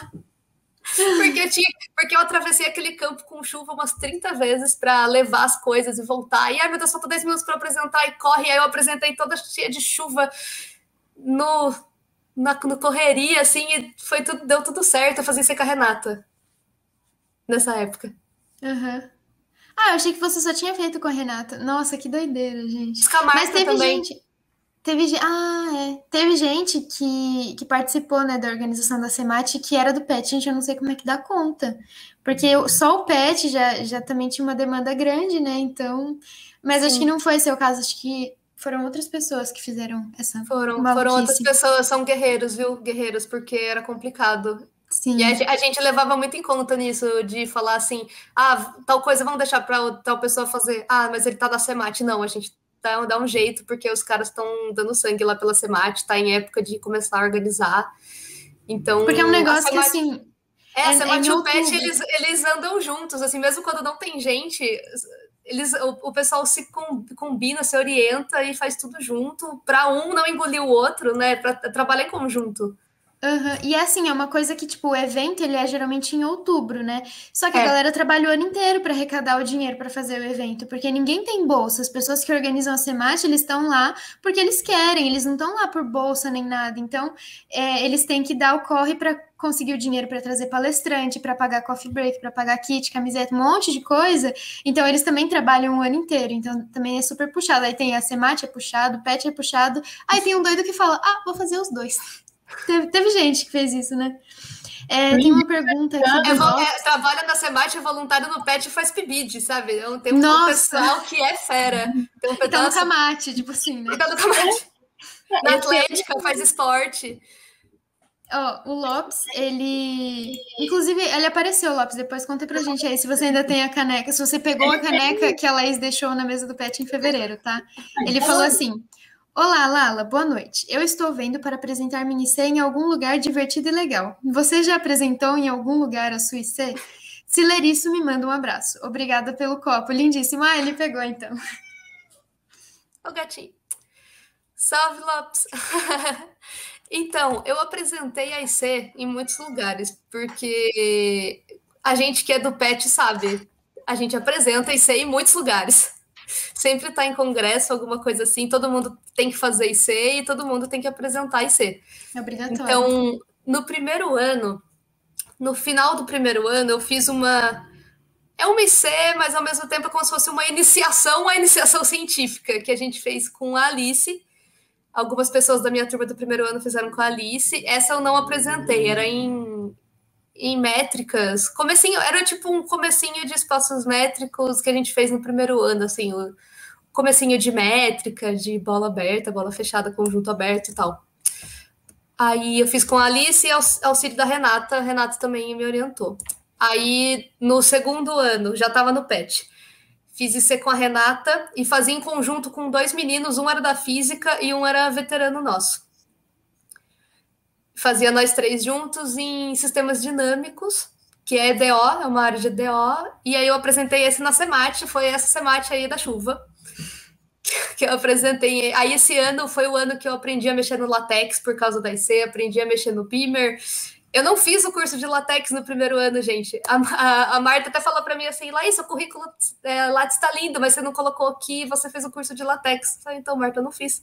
Eu dei o curso de latex três anos, eu não fiz o curso de latex, porque no meu primeiro ano eu fazia bate-volta. Não podia ficar lá à noite, porque eu pegava ônibus. Uhum. E eu não fiz. Eu aprendi sozinha e com a ajuda de amigos, assim, e fóruns na internet. Tudo é fóruns na internet. Como fazer tal coisa no latex, fóruns. Aí eu aprendi a mexer no Beamer, aprendi a mexer no latex, apresentei na Semate. Aí, no outro ano, eu fiz IC com a Renata de novo. Aí eu fiz junto com o Alex. A gente fez de sistemas de populações, dinâmica de população também, EDO em modelagem. Aí esse ano, esse aí eu não apresentei na Semate. Eu apresentei em, em eventos do PET, EPU, coisa assim, sabe? Uhum. Eu, apresentei, eu apresentei no EPU de Uberlândia. Se Teve engano, EPU em Uberlândia? Teve um na Petmate lá em. Não foi, não foi EPU, porque foi na UFO. Então não foi EPU, mas foi algum encontro, foi na Petmate, acho. É na Petmate Uberlândia. Teve na UFO, é na Petmate. Eu lembro que eu apresentei, Isso. Você, é, você apresentou, a, a Gabi apresentou. Isso, UFO foi contrária, nesse... UFO. Nossa, saudades desse evento, foi muito legal. Foi meu primeiro Ai. evento com o Pet, se não me engano. Nossa, e foi muito gostoso. na live agora. Foi muito é. gostoso. É... O, pessoal da, o pessoal lá de Minas faz um coffee break sensacional. Só Nossa, dizer, foi o melhor sim. coffee break de todos que eu já vi na vida. A gente é comeu é pneus Nossa, tinha tanta, tanta coisa gostosa. Foi muito bom. E assim, pro meu primeiro evento no PET foi, tipo, épico. Nossa, incrível. Demais. Foi incrível. A gente demorou só umas 16 horas para chegar em Uberlândia, mas deu tudo certo. Ah, eu dormi a viagem inteira naquela van que era meio, né? Mas eu dormi. Cheguei com dor no pescoço, mas dormi.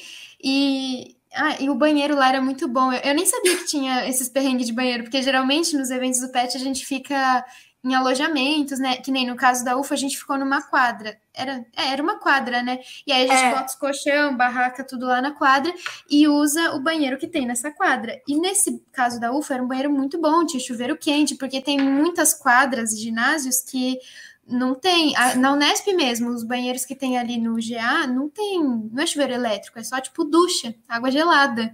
Ah, e nos eventos a gente, vira, a gente vira sommelier de alojamento, porque é tanto alojamento, é um, é um pior que o outro, outros muito bons, outros muito ruins, alguns que choveu. Eu lembro que teve um lugar que a gente choveu pedra e a gente estava numa quadra, a gente achando que parecia que o teto ia cair. E aí tinha lugar que tinha o banheiro todo aberto, tem lugar que o banheiro é bonitinho, e aí uhum. tem lugar nossa, de alojamento. É, tem lugar que não jeito. tem porta, né? Nesse da UFO tinha porta, tinha box, era chuveiro elétrico, era muito bom. E aí o que, que aconteceu? Eu fiquei mal acostumada. Porque meu primeiro evento no PET, um coffee break sensacional. Muito pão de queijo. Banheiro, muito pão de queijo. Tinha uns doces, é, não sei se era Carolina, eu não lembro que doce que era, mas tinha um doce muito bom que eles colocavam todo dia de manhã. E era tipo open. E aí começava a acabar e eu já ficava meio preocupada, assim, tipo, ai, não vai sobrar pra mim. aí eles chegavam com outra bandeja lotada desse doce. Eu não lembro o que, que era. Nossa. Era Carolina? Eu acho que era porque eles, eles foram patrocinados por uma padaria. Nossa, eu sei que foi muito bom o coffee break, muito, muito bom. E, e aí o banheiro era muito bom. E aí depois eu fui em outros eventos e eu falei, ah, ok, aquele não é um padrão, entendi, foi uma exceção. foi o top Mas foi do top. Bom. Em Londrina também, a gente, eu fui dando a pet mate em Londrina. Londrina também foi muito bom. A gente dormiu num mosteiro. Quando na minha vida que eu vou dormir num mosteiro? A gente ficou em, em, quartos assim de três pessoas cada, e cada quarto tinha um banheirinho, e era onde os, os monges dormiam, sabe? Nossa, que lugar lindo! Eu tirei foto do lugar inteiro. Que da hora! E Londrina foi muito legal, foi um, foi um dos lugares mais bonitos que eu acho que a gente viajou, porque a gente tirou um dia para turistar, sabe? A gente foi no centro, foi nas igrejas. Que da hora. Caiu, voltei? E aí, tá certo? Voltou. Deu uma sumida. Nossa, que da hora. O, o meu último evento também foi muito bom. Aí foi eu em Brasília, só último, foi. No último ano. Ah, você vai para Brasília. Eu ia falar da apresentação de C, que o Lopes perguntou. Do último ano eu apresentei no Sim. Ah, o Sim, mas o Sim é aqui na Unesp mesmo. Não, não. ah, não, é você foi no. É o SIC que é aqui, né? Eu nunca sei. Eu nunca Isso. apresentei nesse, só apresentei em evento do Isso, PET. eu apresentei no SIC também, eu esqueci disso. Porque eu apresentei, eu apresentei esse mesmo trabalho em tanto lugar que eu sei aquela apresentação de trás para frente. Eu fui falar pro pessoal lá do, do, do, grupo, do grupo da Covid e eles falaram: Nossa, você fala tão bem, você explica tão bem. Eu pensei: Nossa, nem parece que eu apresentei 30 vezes já esse, esse vídeo. O SIC foi dos incrível copos também. quebrados, o Ozaki falou. No SIC, na segunda fase, eu e o Lucas Ozaki, que tá aí, a gente foi pro. A gente foi para Sorocaba, no Centro Tecnológico, apresentar junto com todas as Unesps lá, que era painel. E eu apresentei. Tá aqui. A gente tá te ouvindo, pode falar. Agora tá travado. Não, destravou. Não, Isso. Não, pera, tá travando e destravando. Aí eu apresentei painel no SIC.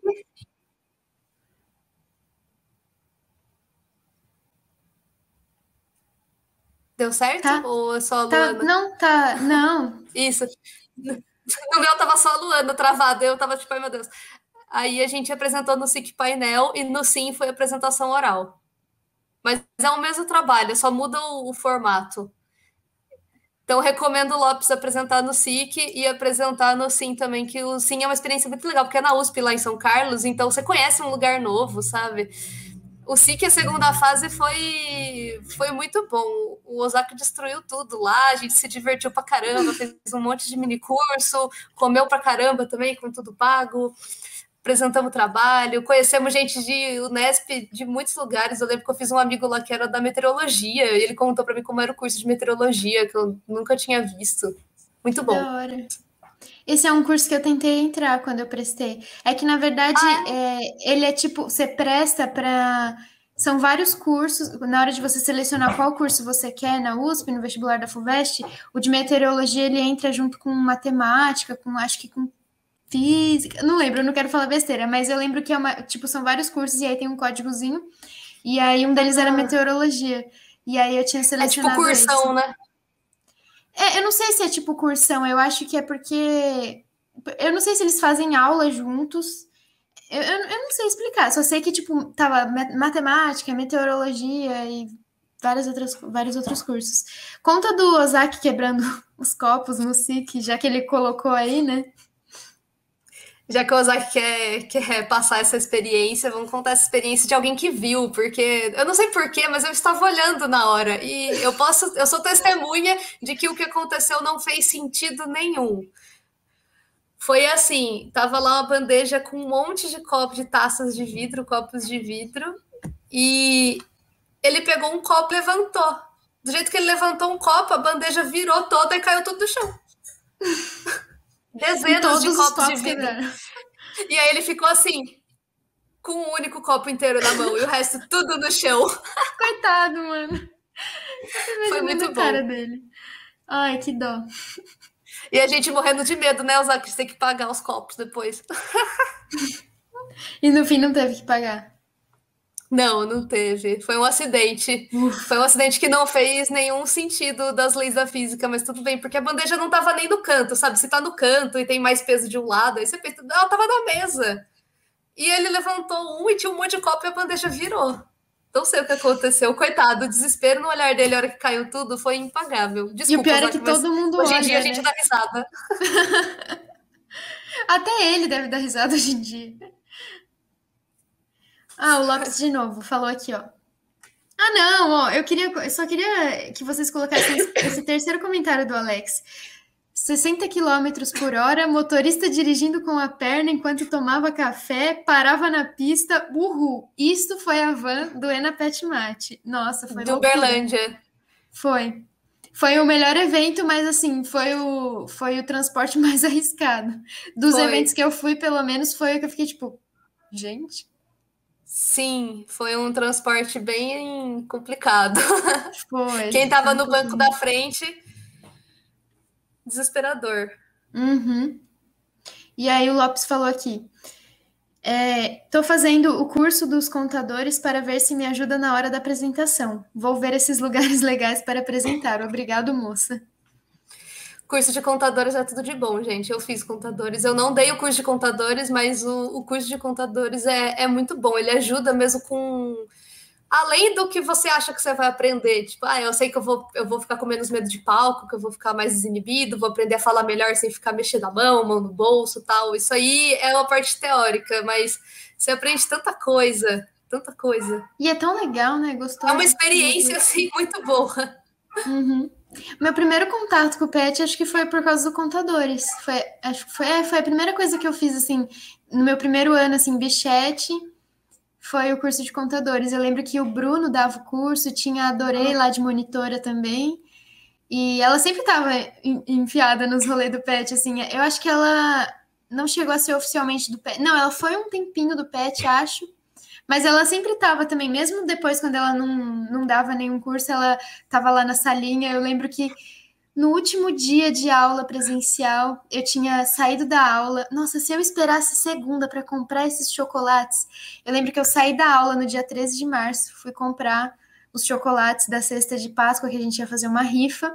Aí eu voltei com, a, com os chocolates, com a cesta tal, fui para a sala do pet para montar tudo lá. Lembro que a Dorei me ajudou a montar, a gente pegou o celofane e tal, eu botei um coelhinho de pelúcia, fiz uma cesta tão bonitinha. E aí a gente descobre que não vai ter aula.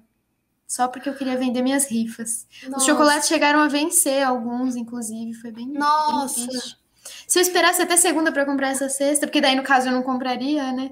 É. Mas ela sempre tava nas coisas. E é legal que você assim, teve uma experiência com o pet antes de entrar no pet. Eu lembro que quando eu entrei, eu caí total de paraquedas, que no meu primeiro ano. Primeiro ano a gente tem aula só de manhã, né?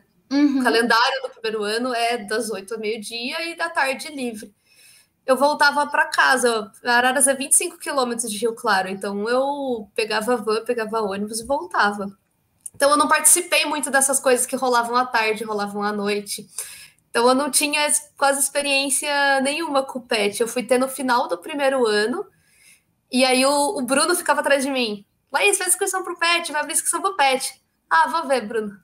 Todo dia. Laís, faz inscrição pro pet. Ele me via passando no corredor. Laís, faz inscrição pro pet? Faz inscrição pro pet. E aí eu, eu fiz a inscrição, eu acho, ou não completei a inscrição a primeira vez. E eu não fui, porque no dia da entrevista eu tinha uma consulta médica que eu não podia desmarcar.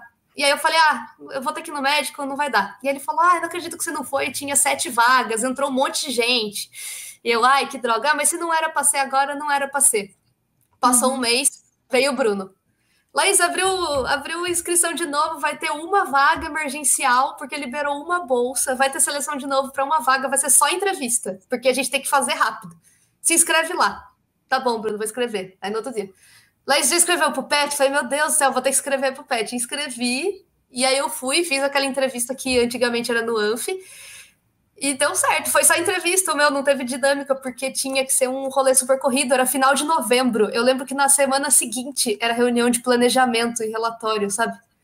Uhum. E aí o Raul, nossa, o Raul e o cantor Dois Anjos, ele, o Raul sentou do meu lado e ficou assim. E eu falava assim: o que, que é isso? O que, que é esse projeto? Ah, é assim, assim, assado. E ele ia com aquela planilhinha que a Nayara fazia, com os horários. A planilha maravilhosa.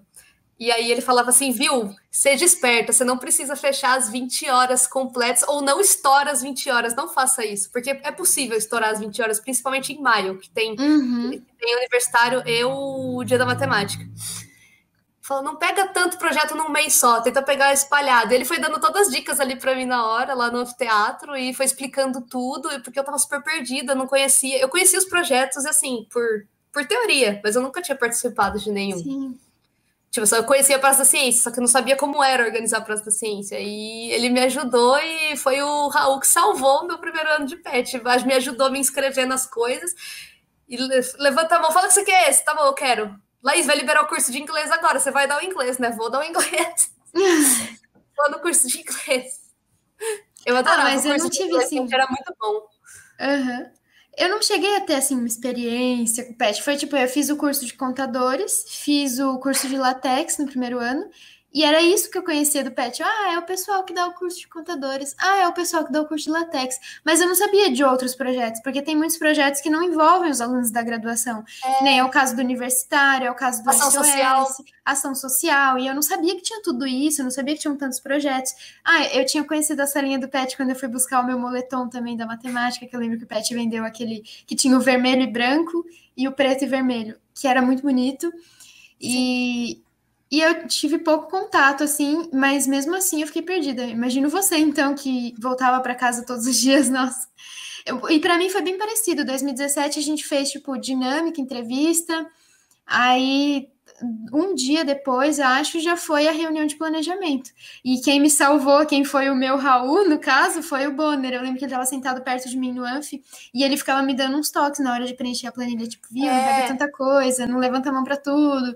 Sim, senão, senão que nem o Ozaki falou ali no chat, em baia, se você não tem mais de 20 horas, tem algo errado, porque sempre dá 24, assim, 22, 21, aí você fica assim, nossa, maio vai ser complicado. E aí se você pegar os dois projetos de maio, estoura 30. 30, fácil. Sim. Tanto que depois a gente começou a, tipo, Separar, vamos fazer né? um, é, vamos fazer um rodízio. Quem tiver no universitário não pega o dia da mate, quem tiver no dia da mate não pega o universitário, porque quando você pega o, univers, o universitário e dia da mate, você fica tipo maio inteiro lotado de coisa e você fica louco. prova também em maio, porque daí é, é maio é mês de começa começa a encerrar o semestre, começa a fazer as provas, fica todo mundo enlouquecido em maio, porque tem que pegar as janelas de aula para trabalhar nos projetos e é. Tem que dar tempo.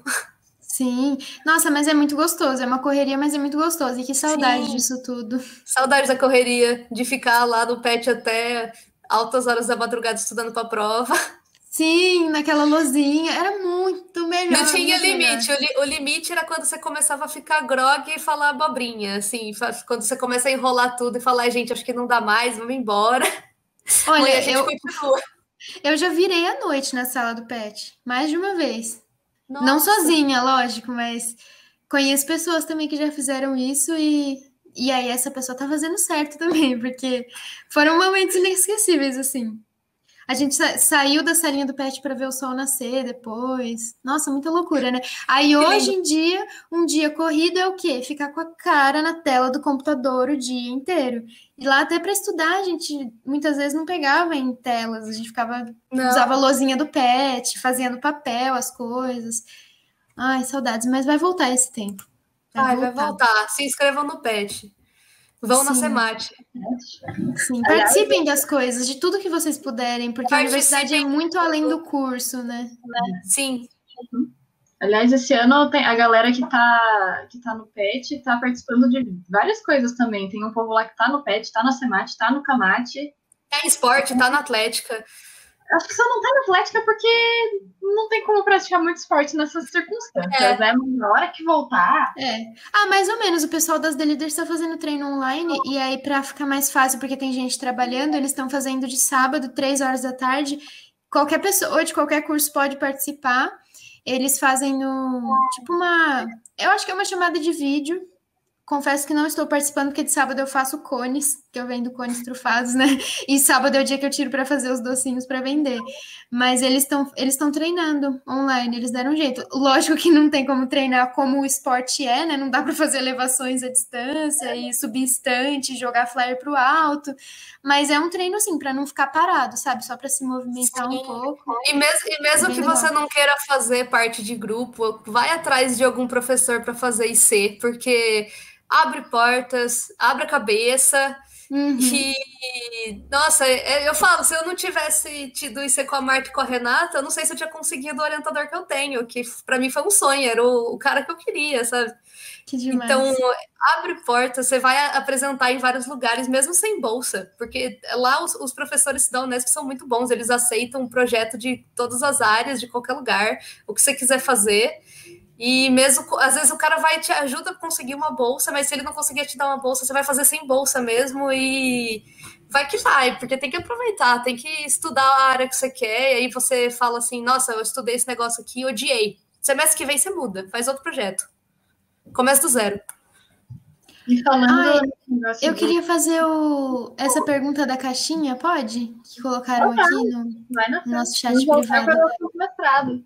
Ó, tem uma pergunta que mandaram para você no Instagram. Eu sei que a gente já falou um pouco disso no começo da live, mas agora uma resposta mais focada para essa pessoa que mandou a pergunta. É, perguntaram como é a transição da graduação para o mestrado e como é a prova do mestrado. É, vou falar específico da onde eu tô, né? Que é lá na Unicamp. A prova, ela é uma, ela foi uma prova de bolsa e ela, o conteúdo era, se não me engano, análise e álgebra. Então, é uma prova teórica. É uma prova teórica e foi o que eu falei, eu não passei na prova direto, porque não tinha muitas vagas de bolsa, as vagas de bolsa estão encolhendo, né? E aí eu recebi lá que eu tinha ficado condicionada ao curso de verão se você não passou na prova, mas se você fizer o curso de verão e você não tirar C ou D, ou seja, A ou B, que acho que o, lá é, é tudo conceito, né? Então, o B, do B para cima seria assim, de um 7 para cima, mais ou menos. 7,5 para cima, acho que já é B. Você entrava, e aí eu fiz o curso de verão, eu tirei A ou B, e aí eu entrei direto. Você entra sem bolsa, mas você entra no programa. Então, não é só a prova, sabe? Você tem que passar uhum. pela prova. Às vezes você nem precisa passar pela prova. Acho que se você quiser entrar sem bolsa, tem como você fazer que é o processo antes da prova, que é currículo, currículo Lattes, carta de recomendação, os documentos histórico escolar, tudo. E uma coisa que eu queria falar, que foi uma coisa que me surpreendeu um pouquinho, que quando você está na graduação, a gente sempre escuta assim que reprova nunca leva, não muda nada na sua vida, né? Uhum. Ninguém vai chegar para você na entrevista de emprego e falar: olha, vi aqui que você reprovou em estruturas 2. Sabe? Não vai ter isso, entendeu? Só que a pós-graduação tem lugares que vão olhar seu histórico e às vezes uma reprova pode ser critério de desempate. Depende muito do lugar. Tem lugar que os caras nem vão ligar porque depende muito da disciplina também. Às vezes, se você quer um lugar que é, que é muito rigoroso com esse ponto, e é uma disciplina que é específica do negócio que você quer, pode ser uma coisa que mexa com a sua nota na hora de entrar. Ah, Isso é uma coisa que eu, eu não imaginava que às vezes podia pesar tão forte. Em alguns lugares pesa. Em outros não, mas em alguns lugares sim. Na Unicamp pesa? Que eu percebi não muito, porque tem a prova e se você faz o curso de verão, tipo, todo mundo que não passou fez o curso de verão e do curso de verão acho que fez nossa, era muita gente. E acho que uma ou duas pessoas só não passaram. Todo uhum. mundo não passou. E o pessoal que não passou foi porque desistiu no meio, sabe? Então deu super certo. Não foi isso que impediu uma pessoa de entrar ou não. Mas eu já vi lugares que tem o formulário e lá. Quantas reprovas você teve, em quantas disciplinas, qual disciplina, sabe? Você tem que preencher, assim. Nossa. Aí eu não achei muito legal, mas infelizmente ainda tem, existe esse critério de avaliação em alguns lugares. É bom para você ficar atento, assim, leia os editais dos lugares que vocês querem prestar pós-graduação. Ah, mas ainda não saiu o edital, porque sim, o edital sai pouquíssimo tempo antes da inscrição. Leia do ano anterior. Foi o que eu fiz. Eu peguei todos os lugares que eu queria fazer e não tinha edital de nenhum lugar ainda, porque sai bem perto da inscrição. Eu peguei todos os editais dos anos anteriores, os documentos provavelmente vão ser os mesmos, e já comecei a correr atrás, porque a gente tinha que ir lá no, no GCE, no instituto, mandar emitir o documento, ele demora uma semana para ser emitido para os caras assinarem e tal, demora. Já vão providenciando os documentos do meio do ano para frente, sabe, se for fazer no, no fim do ano. Uhum. Porque essas coisas burocráticas demoram. Entendi. E você chegou a tentar o mestrado em outros lugares também, ou foi só na Unicamp que você tentou? Eu lembro de ter me inscrito também na USP em São Carlos. Eu me inscrevi na USP São Carlos, só que eu acho que eu, como eu tinha passado lá no Unicamp, que era onde eu queria, eu fiz só o processo até um pedaço. Depois eu não, eu não dei continuidade. Era meio que seu plano B. É, é sempre bom. Entendi. E tem mais perguntas no Instagram? Você consegue ver, Má? Se tem mais gente perguntando algo. Algo que a gente não comentou no Instagram? Deixa eu dar uma olhada aqui. Mas acho que também cabe a gente comentar que ela está fazendo o mestrado em matemática aplicada. Isso, estou fazendo aplicada. Na pura, os processos da pura para aplicada, pura. Mas enfim, da, da pura para aplicada são bastante diferentes. Sim. Então, é uma coisa que, que cabe observar para a gente ainda que vai formar esse ano. Não sei se, se a Lu vai para o mestrado também, mas eu quero ir. E as inscrições em outubro e novembro. Outubro e novembro a gente vai estar começando nosso segundo semestre, então vai ser muita loucura a gente tá fazendo inscrição para o mestrado no nosso segundo semestre começando. Nossa, não, tô fora. Tem eu até queria, mas Os processos no mesmo instituto são completamente diferentes. É no mesmo instituto e o da estatística é diferente da matemática aplicada, que é diferente da matemática pura. Cada, cada instituto tem o seu edital e eles fazem completamente separado. Um pede um documento, outro pede outro, um pede prova, outro não pede prova. Sim. É, agora tem uma perguntinha do João Gabriel. Oi, Laís. É, como você fez para escolher o seu orientador em uma universidade diferente? É, ela chegou a comentar no comecinho da live, não sei se ele. Acho que ele não estava aqui ainda, né? Ah, eu contei o meu, o meu plano. O meu plano foi: eu entrei no site, peguei os nomes da galera. Eu primeiro escolhi a área, escolhi biomatemática. Peguei os nomes dos caras olhei o Lattes de um por um, mas eu li inteirinho, e principalmente a parte de, dos orientandos, para ver qual área que os orientandos deles estavam trabalhando já trabalharam, porque, tipo, ah, esse cara aceita fazer um projeto nessa área, sabe?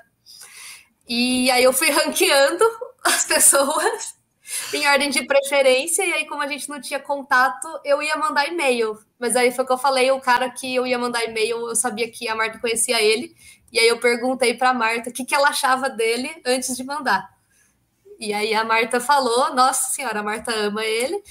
E aí eu mandei e-mail pro cara. Só que se ele falasse assim, não, eu não tenho disponibilidade, eu não tenho vaga, aí eu ia seguir pro próximo da lista e montar o e-mail e mandar pro cara o e-mail. Como a gente não tem mais esse contato de esse contato pessoal, tem que ser assim, tem que conhecer o cara pelo, pelo histórico dele e pelas pessoas que estão pelas pessoas que estão na universidade também. Eu tinha contato com algumas pessoas do verão e dos grupos de WhatsApp que o pessoal foi colocando. E foi assim, gente, alguém trabalha com fulano de tal? Aí os caras falaram, ah, eu, eu, eu, chama no privado. E aí, como que é? O que, que você faz? E, e correr atrás das pessoas por WhatsApp mesmo. Que legal. E deu certo, no final das contas, a primeira opção dela deu certo. O topo da lista dela é o atual orientador dela. Aliás, muito bom saber essa saga, porque o seu orientador é a pessoa que eu quero que me oriente se eu entrar no mestrado na Unicamp. Assim, é, é, eu quero fazer o que você está fazendo. É, a conversa está sendo maravilhosa para mim. Já estou vendo o caminho das pedras aí. É, da. Deixa eu ver. Temos uma. Não é exatamente uma pergunta que fizeram. É, foi um, um comentário jogado sobre cosplay. Ai, Jesus. Play?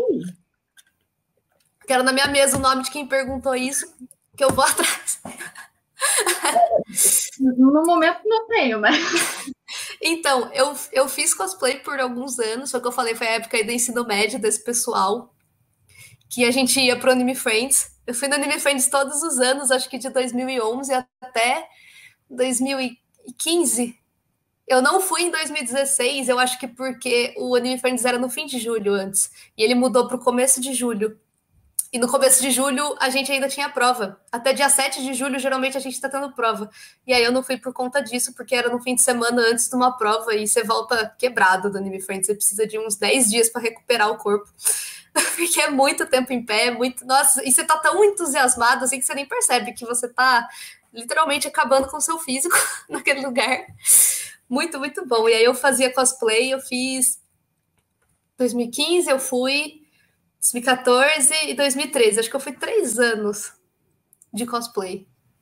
Que é demais. perrengue também de cosplay. Passa calor, aí no outro ano você vai de calor, você passa um frio desesperador.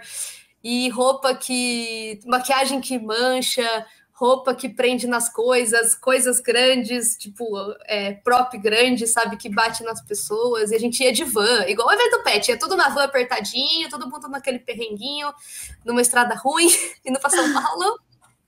E todo mundo na van tava fantasiado, tinha gente Olha, que só ia pra curtir o evento?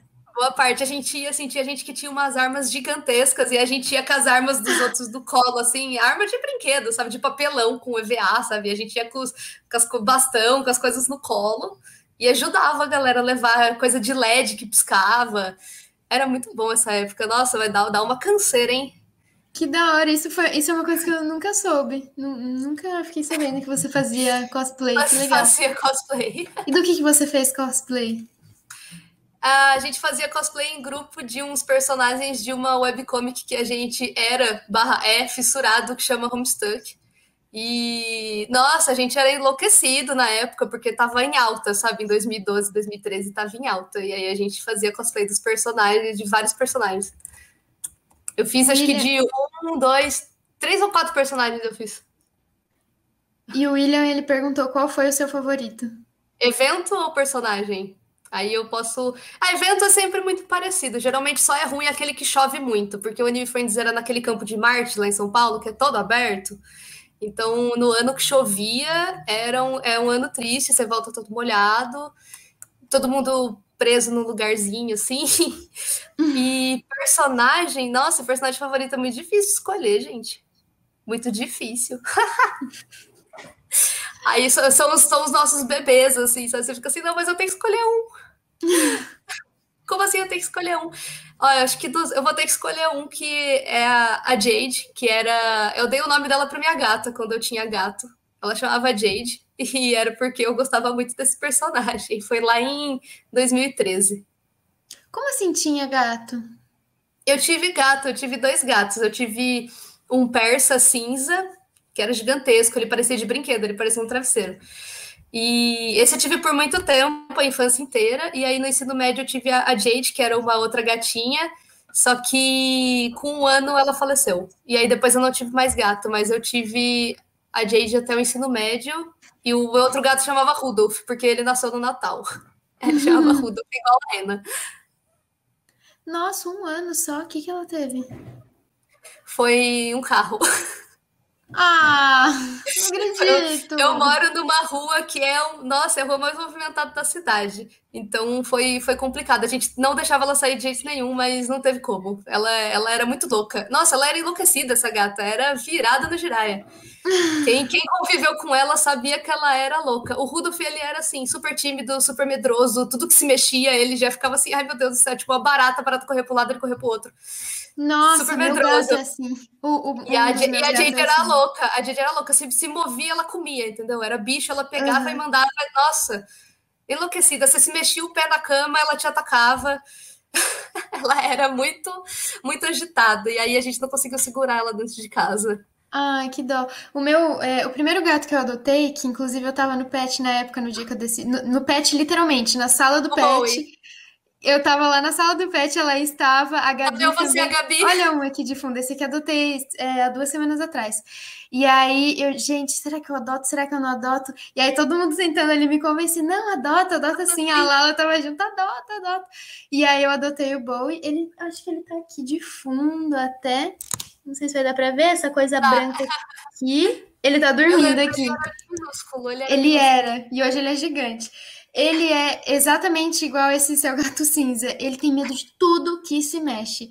Se entra alguém em casa, ele corre. Aqui tem é, uma kitnet de dois andares, né? E aí fica o quarto em cima, a cozinha embaixo. Se entra alguém na cozinha, ele corre pro quarto rapidão. Se a pessoa sobe pro quarto, ele desce rapidão pra cozinha. Ele morre de medo de pessoas, é, varal, é, tudo ele tem medo. Aspirador, secador. Agora o outro, eu ligo o secador, ele nem liga. Se liga o aspirador, capaz que eu aspiro ele, porque ele fica indo em cima, ele nem liga. Esses dias eu quebrei vidro na cozinha, eu fui ver o menino tava brincando com o caquinho de vidro. Ele é doido também. Mas é porque ele é filhote. Filhote é meio assim também. E o bom é você Mas... pegou pequenininho, né? Então ele, ele acostumou com você, assim, o gato de kitnet. É, exatamente. O gato de kitnet. E eu é, tinha dia que eu tinha aula, ele ficava sozinho o dia inteiro. Dizem que gato não liga muito, né? E tá, também ele dorme bastante. Só que eu chegava em casa e ele ia no meu pé, super carente e tal. E agora na pandemia ele já deve estar de saco cheio, que eu não saio da casa dele, né? Porque a casa é do gato. E aí ele fica aqui dormindo sempre. Mas ele é muito medroso.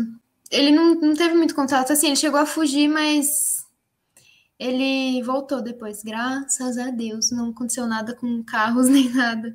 Mas ele, não sei se você lembra, ele fugiu. No primeiro lembro, ano Lembro, lembro.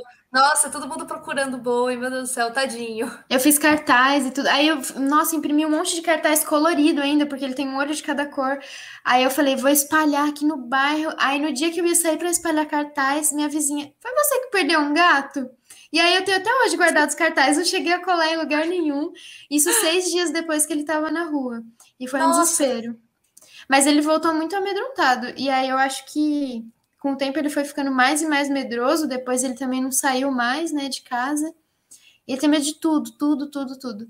Aí o mais novinho que eu adotei agora, ele, ele é doidinho. É mais sapeca. Muito. Quem sabe ele não deixa o boi mais sapeca um pouco. Pois é, ele precisa aprender com, com o mais novo agora, a ser mais serelepezinho. Ah, mas ter gato é muito bom. Gosto bastante. É só... Ai, mas seu microfone desligou. Somos três gateiras aqui. dois gatos. Um é mais quietinho, a Olga é uma terrorista, ela abre portas. Ela abre portas. Sério, gatos não abrem portas, não, Olga. Então, eu tô começando a acreditar na dominação mundial felina por causa dela.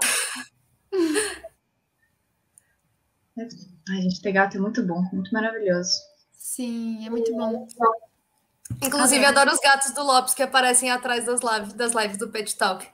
Pior que ele falou que não é dele, você acredita? Eu falei, mas não. Lopes, você não tem gato? Ele, acho que ele falou, não sei se é de alguém da casa dele ou se é da vizinha.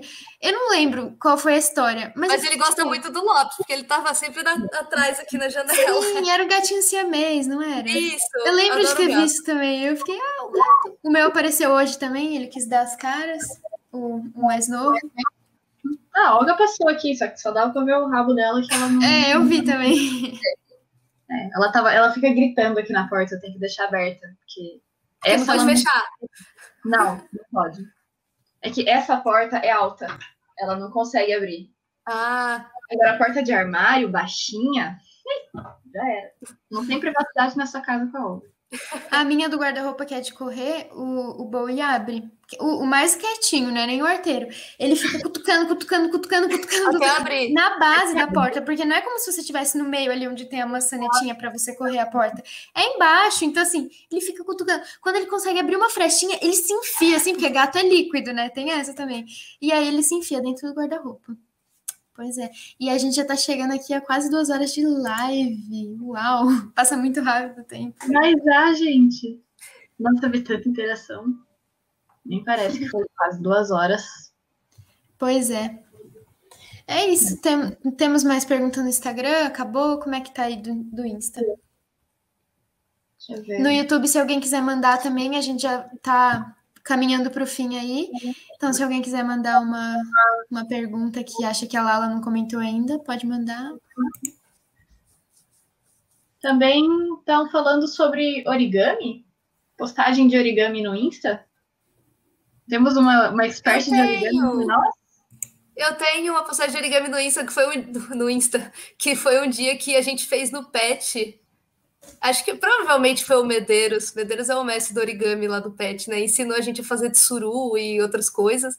E cada um fez um, tinha uns papeizinhos coloridos, cada um fez um. E aí a gente postou uma foto marcando quem fez cada um, sabe? Eu acho que era essa postagem, mas eu não sou muito boa, não. Eu, tudo que eu fiz, o Medeiros ajudava na época, porque nossa, a gente era uma negação. A gente fez uma vez na ação, na ação social, a gente levou para as crianças carentes lá origami, a gente levou tsuru e aquele shuriken. A borboleta. A borboleta e o shuriken. Nossa, eles ficaram enlouquecidos com o shuriken, ia fazer, e as crianças pegaram muito mais rápido que a gente. A gente lá apanhando para fazer um negócio. Acho que tem uma pergunta da Isa. Tem, ela perguntou agora. A vida não foi só estudar, né? E aí, tu foi em rolê? Ah, eu fui. Não, eu não era aquela pessoa de ir sempre em todas as festas, mas eu fui em várias, hein? E aquela coisa do dia seguinte, sexta, 8 horas da manhã, tinha que estar na aula de cálculo inteiro. Essa era a parte difícil, né? Inteiro. Essa era a parte difícil, tá? Chegando outro dia inteiro. Com pedaços de glitter, pedaços de tinta, mas inteiros. Acho que, acho que o glitter teve uma festa da, da matemática, da coricomática. Eu acho que tem glitter rosa em mim até hoje, rosa e dourado. Porque, nossa, foi muito glitter. A, Isabela é a testemunha, porque eu sou a bichete dela, né? Eu sou da, da família Dorei. Então, todas as festas ela me via. Olha você, glitter. Toda vez, glitter. Tinta, tinta na cara. E aí, toda, até eu me formar, foi glitter e tinta da Dorei. Então, fui em vários rolês mas bastante rolê assim na casa dos outros, assim de comer pizza, fazer macarrão, assistir filme, assistir Copa do Mundo. Nossa, a gente foi em, todos os jogos da Copa do Mundo, a gente assistiu os jogos na casa dos outros, da República dos Outros. Foi muito boa aquela Copa. Foi, foi épica aquela Copa. Não foi muito bom. Copa, mas por a gente assistir junto, foi muito bom. Sim, eu aproveitei as festas. Que vocês tiveram aula no anfiteatro e a galera, tipo, com bandeira, com camiseta do Brasil. Eu não entendi muito bem. Eu vi umas postagens no Stories e fiquei, gente, mas eles estão tendo aula ou eles estão assistindo a Copa no anfiteatro? Ou iam sair da aula e iam ver a, o jogo da Copa? Eu acho que tava tendo jogo durante a aula. E era uma aula de análise que foi no anfiteatro. Tinha que resolver as coisas na lousa. E aí a gente foi com, a, com as camisetas da seleção do Brasil. e foi, foi fazer a, a, lista de exercício. Tinha uma bandeirinha do Brasil, a professora colocou a bandeirinha do Brasil porque era Copa. Aí o pessoal rachou de postar stories, né? Tava eu, medalha também tava vestido de, de jogador do Brasil. Da hora. E esse negócio de foi em rolê, eu acho que difícil alguém na universidade não foi em rolê. Tipo, até eu não gosto muito de festa, mas até eu fui em alguns, então é difícil alguém não ter ido em rolê, mas você. Quando você não vai em rolê, que nem. A Má foi minha vizinha, a gente morava atrás da, de uma república que tinha festa toda semana. Você também morou lá perto, acho que. Ah, o Gatra morou né, lá perto, Sim. então a gente vivia o rolê que estava acontecendo. de tabela. Às vezes você não sabia oficialmente que tinha rolê, só que você escutava a música, é, daí você, você falava, ah, então tá tendo rolê. Tá tendo festa em algum lugar. Você não vai no rolê, mas o rolê vai até você. Exatamente. Inclusive, eu fui, eu fui em todos os pedágios e, e depois do pedágio tinha cachorrada, né? Que era open de cachorro quente. Nossa, o open de cachorro quente era muito bom. As festas da Mateca também, eu fui em todas as recepções da Mateca. Ah, os, os, rolês, os rolês da matemática eram os melhores, porque era sempre open de comida. E o pessoal da matemática era muito bom, e tinha sempre recepção da mateca, tinha cervejada da matemática. Eu acho que rolê geral, assim, que era assim, por exemplo, festa da pedagogia, que ia todo mundo, assim, de todos os cursos, sabe? Que não era específico, eu não fui em muitos, mas do da matemática eu acho que eu fui em todos. Era legal. Tinha um por ano, né? E as cachorradas era o pessoal do vôlei que fazia, né? Acho que para arrecadar dinheiro. Pra, é, tinha a cachorrada do vôlei e, e, no meu ano teve a cachorrada dos bichos no, por causa do pedágio. A gente usou o dinheiro do pedágio ah, para fazer uma cachorrada. Que da hora. Não, teve, teve? Não, o nosso foi coxinhado, não foi? Coxinhado. Alguma coisa de comida, Ada. Pensa no é. povo que gosta de comer. Eu é, acho que eu não fui, pior que eu acho que eu não fui, mas eu fui em uma festa que foi a tal da Coricumate, é, que tinha que tinha coxinha e glitter e coxinha. E coxinha, muita coxinha. E mais um pouco de coxinha e tinha muita coxinha. E foi legal. de queijo e glitter. E coxinha. E coxinha. Nossa, o, pessoal, o pessoal depois dessa festa aí no dia seguinte, meu Deus, tava todo mundo com cabelo, com glitter na orelha, no pescoço, assim, e o pessoal tomava banho, sabe? Não saía, aquilo lá não saía. A uhum. blusa que eu fui tem uma mancha de tinta rosa, que a tinta é lavável, mas ela não saiu. Aquela lá não saiu, para sempre. Ficou sorte que a blusa já era rosa, mas ficou com uma mancha rosa atrás. Eu levar para sempre agora essa festa comigo, porque nunca mais saiu. Eu lembro do pessoal do grupo do WhatsApp desesperado, três horas da manhã, falando: gente, essa tinta não sai, essa tinta não sai do meu cabelo, essa tinta não sai da minha cara, como que eu vou para aula amanhã? A gente tinha, eu, eu dormi na casa da, da Gabi esse dia e eu lembro que eu tava inteirinha de glitter. Nossa, tava inteirinha de glitter dourado. E a gata da Gabi, a Kate, no meio da madrugada, ela achou que ia ser muito bom dormir em cima de mim, porque eu dormi num colchão no chão. Aí eu só vejo a gata de manhã, a gata é preta, ela batia na luz, ela tava toda dourada. Falei, Gabi, você vai ter que dar um banho nessa gata, porque eu não sei se ela pode. E se ela se lamber, se ela comeu glitter, sabe? Eu não sei se faz pau, assim. E a Kate toda linda, assim, toda brilhante. toda cheia de glitter. Toda cheia de glitter, porque ela dormiu em cima de mim. Ai, maravilhosa. E qual foi o rolê que mais te marcou? Nossa, o, o rolê que mais marcou. Nossa, eu acho que esse da Coricumate foi sensacional. E a festa da pedagogia, que foi uma festa que o tema era divas pop. E só tocou divas pop anos 2000, 2010, a noite inteira Britney. Tocou RuPaul. Eu lembro que tocou RuPaul, eu enlouqueci lá na festa. tocou Lady Gaga. E aí eu pensei assim, nossa, era disso que eu precisava, sabe? Porque chega uma hora que fica funk, funk, funk, eletrônica, eletrônica, você fica assim, nossa, gosto, mas já deu. E a festa das divas pop da pedagogia, para mim, foi muito bom. Que porque foi muito, foi muito divertido. Agora, a Curicumate foi legal porque é o povo da matemática e você só vê o pessoal da matemática, você conhece todo mundo. você se sente seguro, sabe? Você se sente bem, você se diverte, se solta. E tem coxinha. E, e tem comida pra caramba. O rolê da matemática sempre tem comida. Eu não sabia da... Não, eu acho que eu sabia, eu só tinha esquecido das cachorradas. Eu cheguei aí em cachorrada, mas eu fui na. Na do vôlei. Do vôlei, do vôlei era boa também. Eles sempre faziam.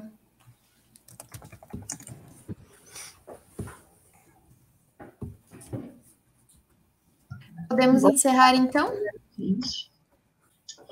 Então, quase duas horas de live. Eu acho que nossa live mais longa até agora. E Talvez. Tá, tá ainda assistindo ainda. Mas tudo tá bom, uma hora acaba. Triste. Mas Se tiver uma pessoa só, é minha mãe, que tá lá assistindo. Se não tiver, aí o pessoal tá de parabéns. Se tiver mais gente assistindo, obrigado, viu, gente, por ter vindo. Pessoal que eu enchi o saco no WhatsApp falando assim, vai assistir lá eu. Vocês não querem ver eu pagar mico ao vivo, gente? Deve ter um mico que eu vou pagar ao vivo. Então vai lá assistir, sabe? Não assiste gravado, assiste ao vivo. É melhor que dá pra mandar as É perguntas. melhor. Dá pra interagir. Com certeza. Então, E é isso, ver na íntegra, né? gente. Amo pet, amo o pessoal do pet. Aí eu, eu vi que alguém mandou aqui no meu celular, eu olhei de cantinho a hora que eu caí, que falaram assim, nossa, eu morro quando ela manda aquele coraçãozinho assim, porque eu não, eu não consigo fazer o coração. E aí ele, ele, ele sai torto, então o meu coraçãozinho é assim. Um coraçãozinho para quem mandou do coraçãozinho ali no meu grupo do WhatsApp. Ai, gente, mas foi muito bom. Obrigada, Laís, por ter aceitado esse nosso convite de vir aqui conversar com a gente, passar vários ensinamentos do, do mestrado, me, me ensinar como que eu vou, vou convencer o Johnny a me orientar aí ano que vem. Só falar comigo, eu arrumo todos os contatos. Vamos conversar mais depois. E a Marina foi orientando da, da Marta também, Eu né? sou orientada da Marta. Ah, você ainda é? Orientada Então, da Marta, você fala pra ele, foi orientada da Marta, foi vizinha da Laís. sou amiga da Laís. Ó, tem, tem gravado, eu entrevistei a Tá Laís. gravado, é, tem gravado. A gente falou bem de você lá. falamos bem de você. Aliás, o Johnny é uma pessoa que deve estar convidadíssima aí para aparecer no, no, no Nossa, cenário. Convidem. Nossa, Se né? precisarem convidar ele pra alguma coisa, vocês falem comigo, assim, eu posso tentar, eu pego o e-mail dele, eu falo com ele, porque ele adora apresentar em lugares assim, ele é divertidíssimo. Que da hora. Nossa, seria bem legal trazer ele mesmo. E obrigada também a galera que ficou aí com a gente assistindo, mandando pergunta, interagindo, isso é maravilhoso. Obrigada, Lu, por estar aqui comigo. Obrigada, galera do backstage. Um abraço pro pessoal do PET e vocês que estão aqui assistindo. Abraço pro Pet. esqueçam de dar um like, tá? Sigam aí a gente no YouTube, no Facebook, no Instagram. Ativem aí o sininho para receber notificação quando a gente quando a gente lança vídeo do projeto de inglês, que agora não está sendo um curso, mas tá rolando. E do- das próximas lives. Inclusive, vocês podem sugerir quem vocês querem ver aqui nas Uhum. próximas lives. A gente, a gente deixa a caixinha lá no Instagram para vocês colocarem o nome de quem vocês querem ver. Então, sigam a gente no Instagram. Sugiram pessoas que vocês querem ver aqui. A gente pode convidar e, de repente, trazer a pessoa aqui. E também a gente vai estar divulgando lá no Instagram os próximos convidados, né? Então, acompanhem. E estamos no Spotify também, gente. Quem quiser ouvir aí as É uma lives, riqueza. estamos no Spotify. A gente tá em todo lugar, gente. O, o Pet tá em tudo.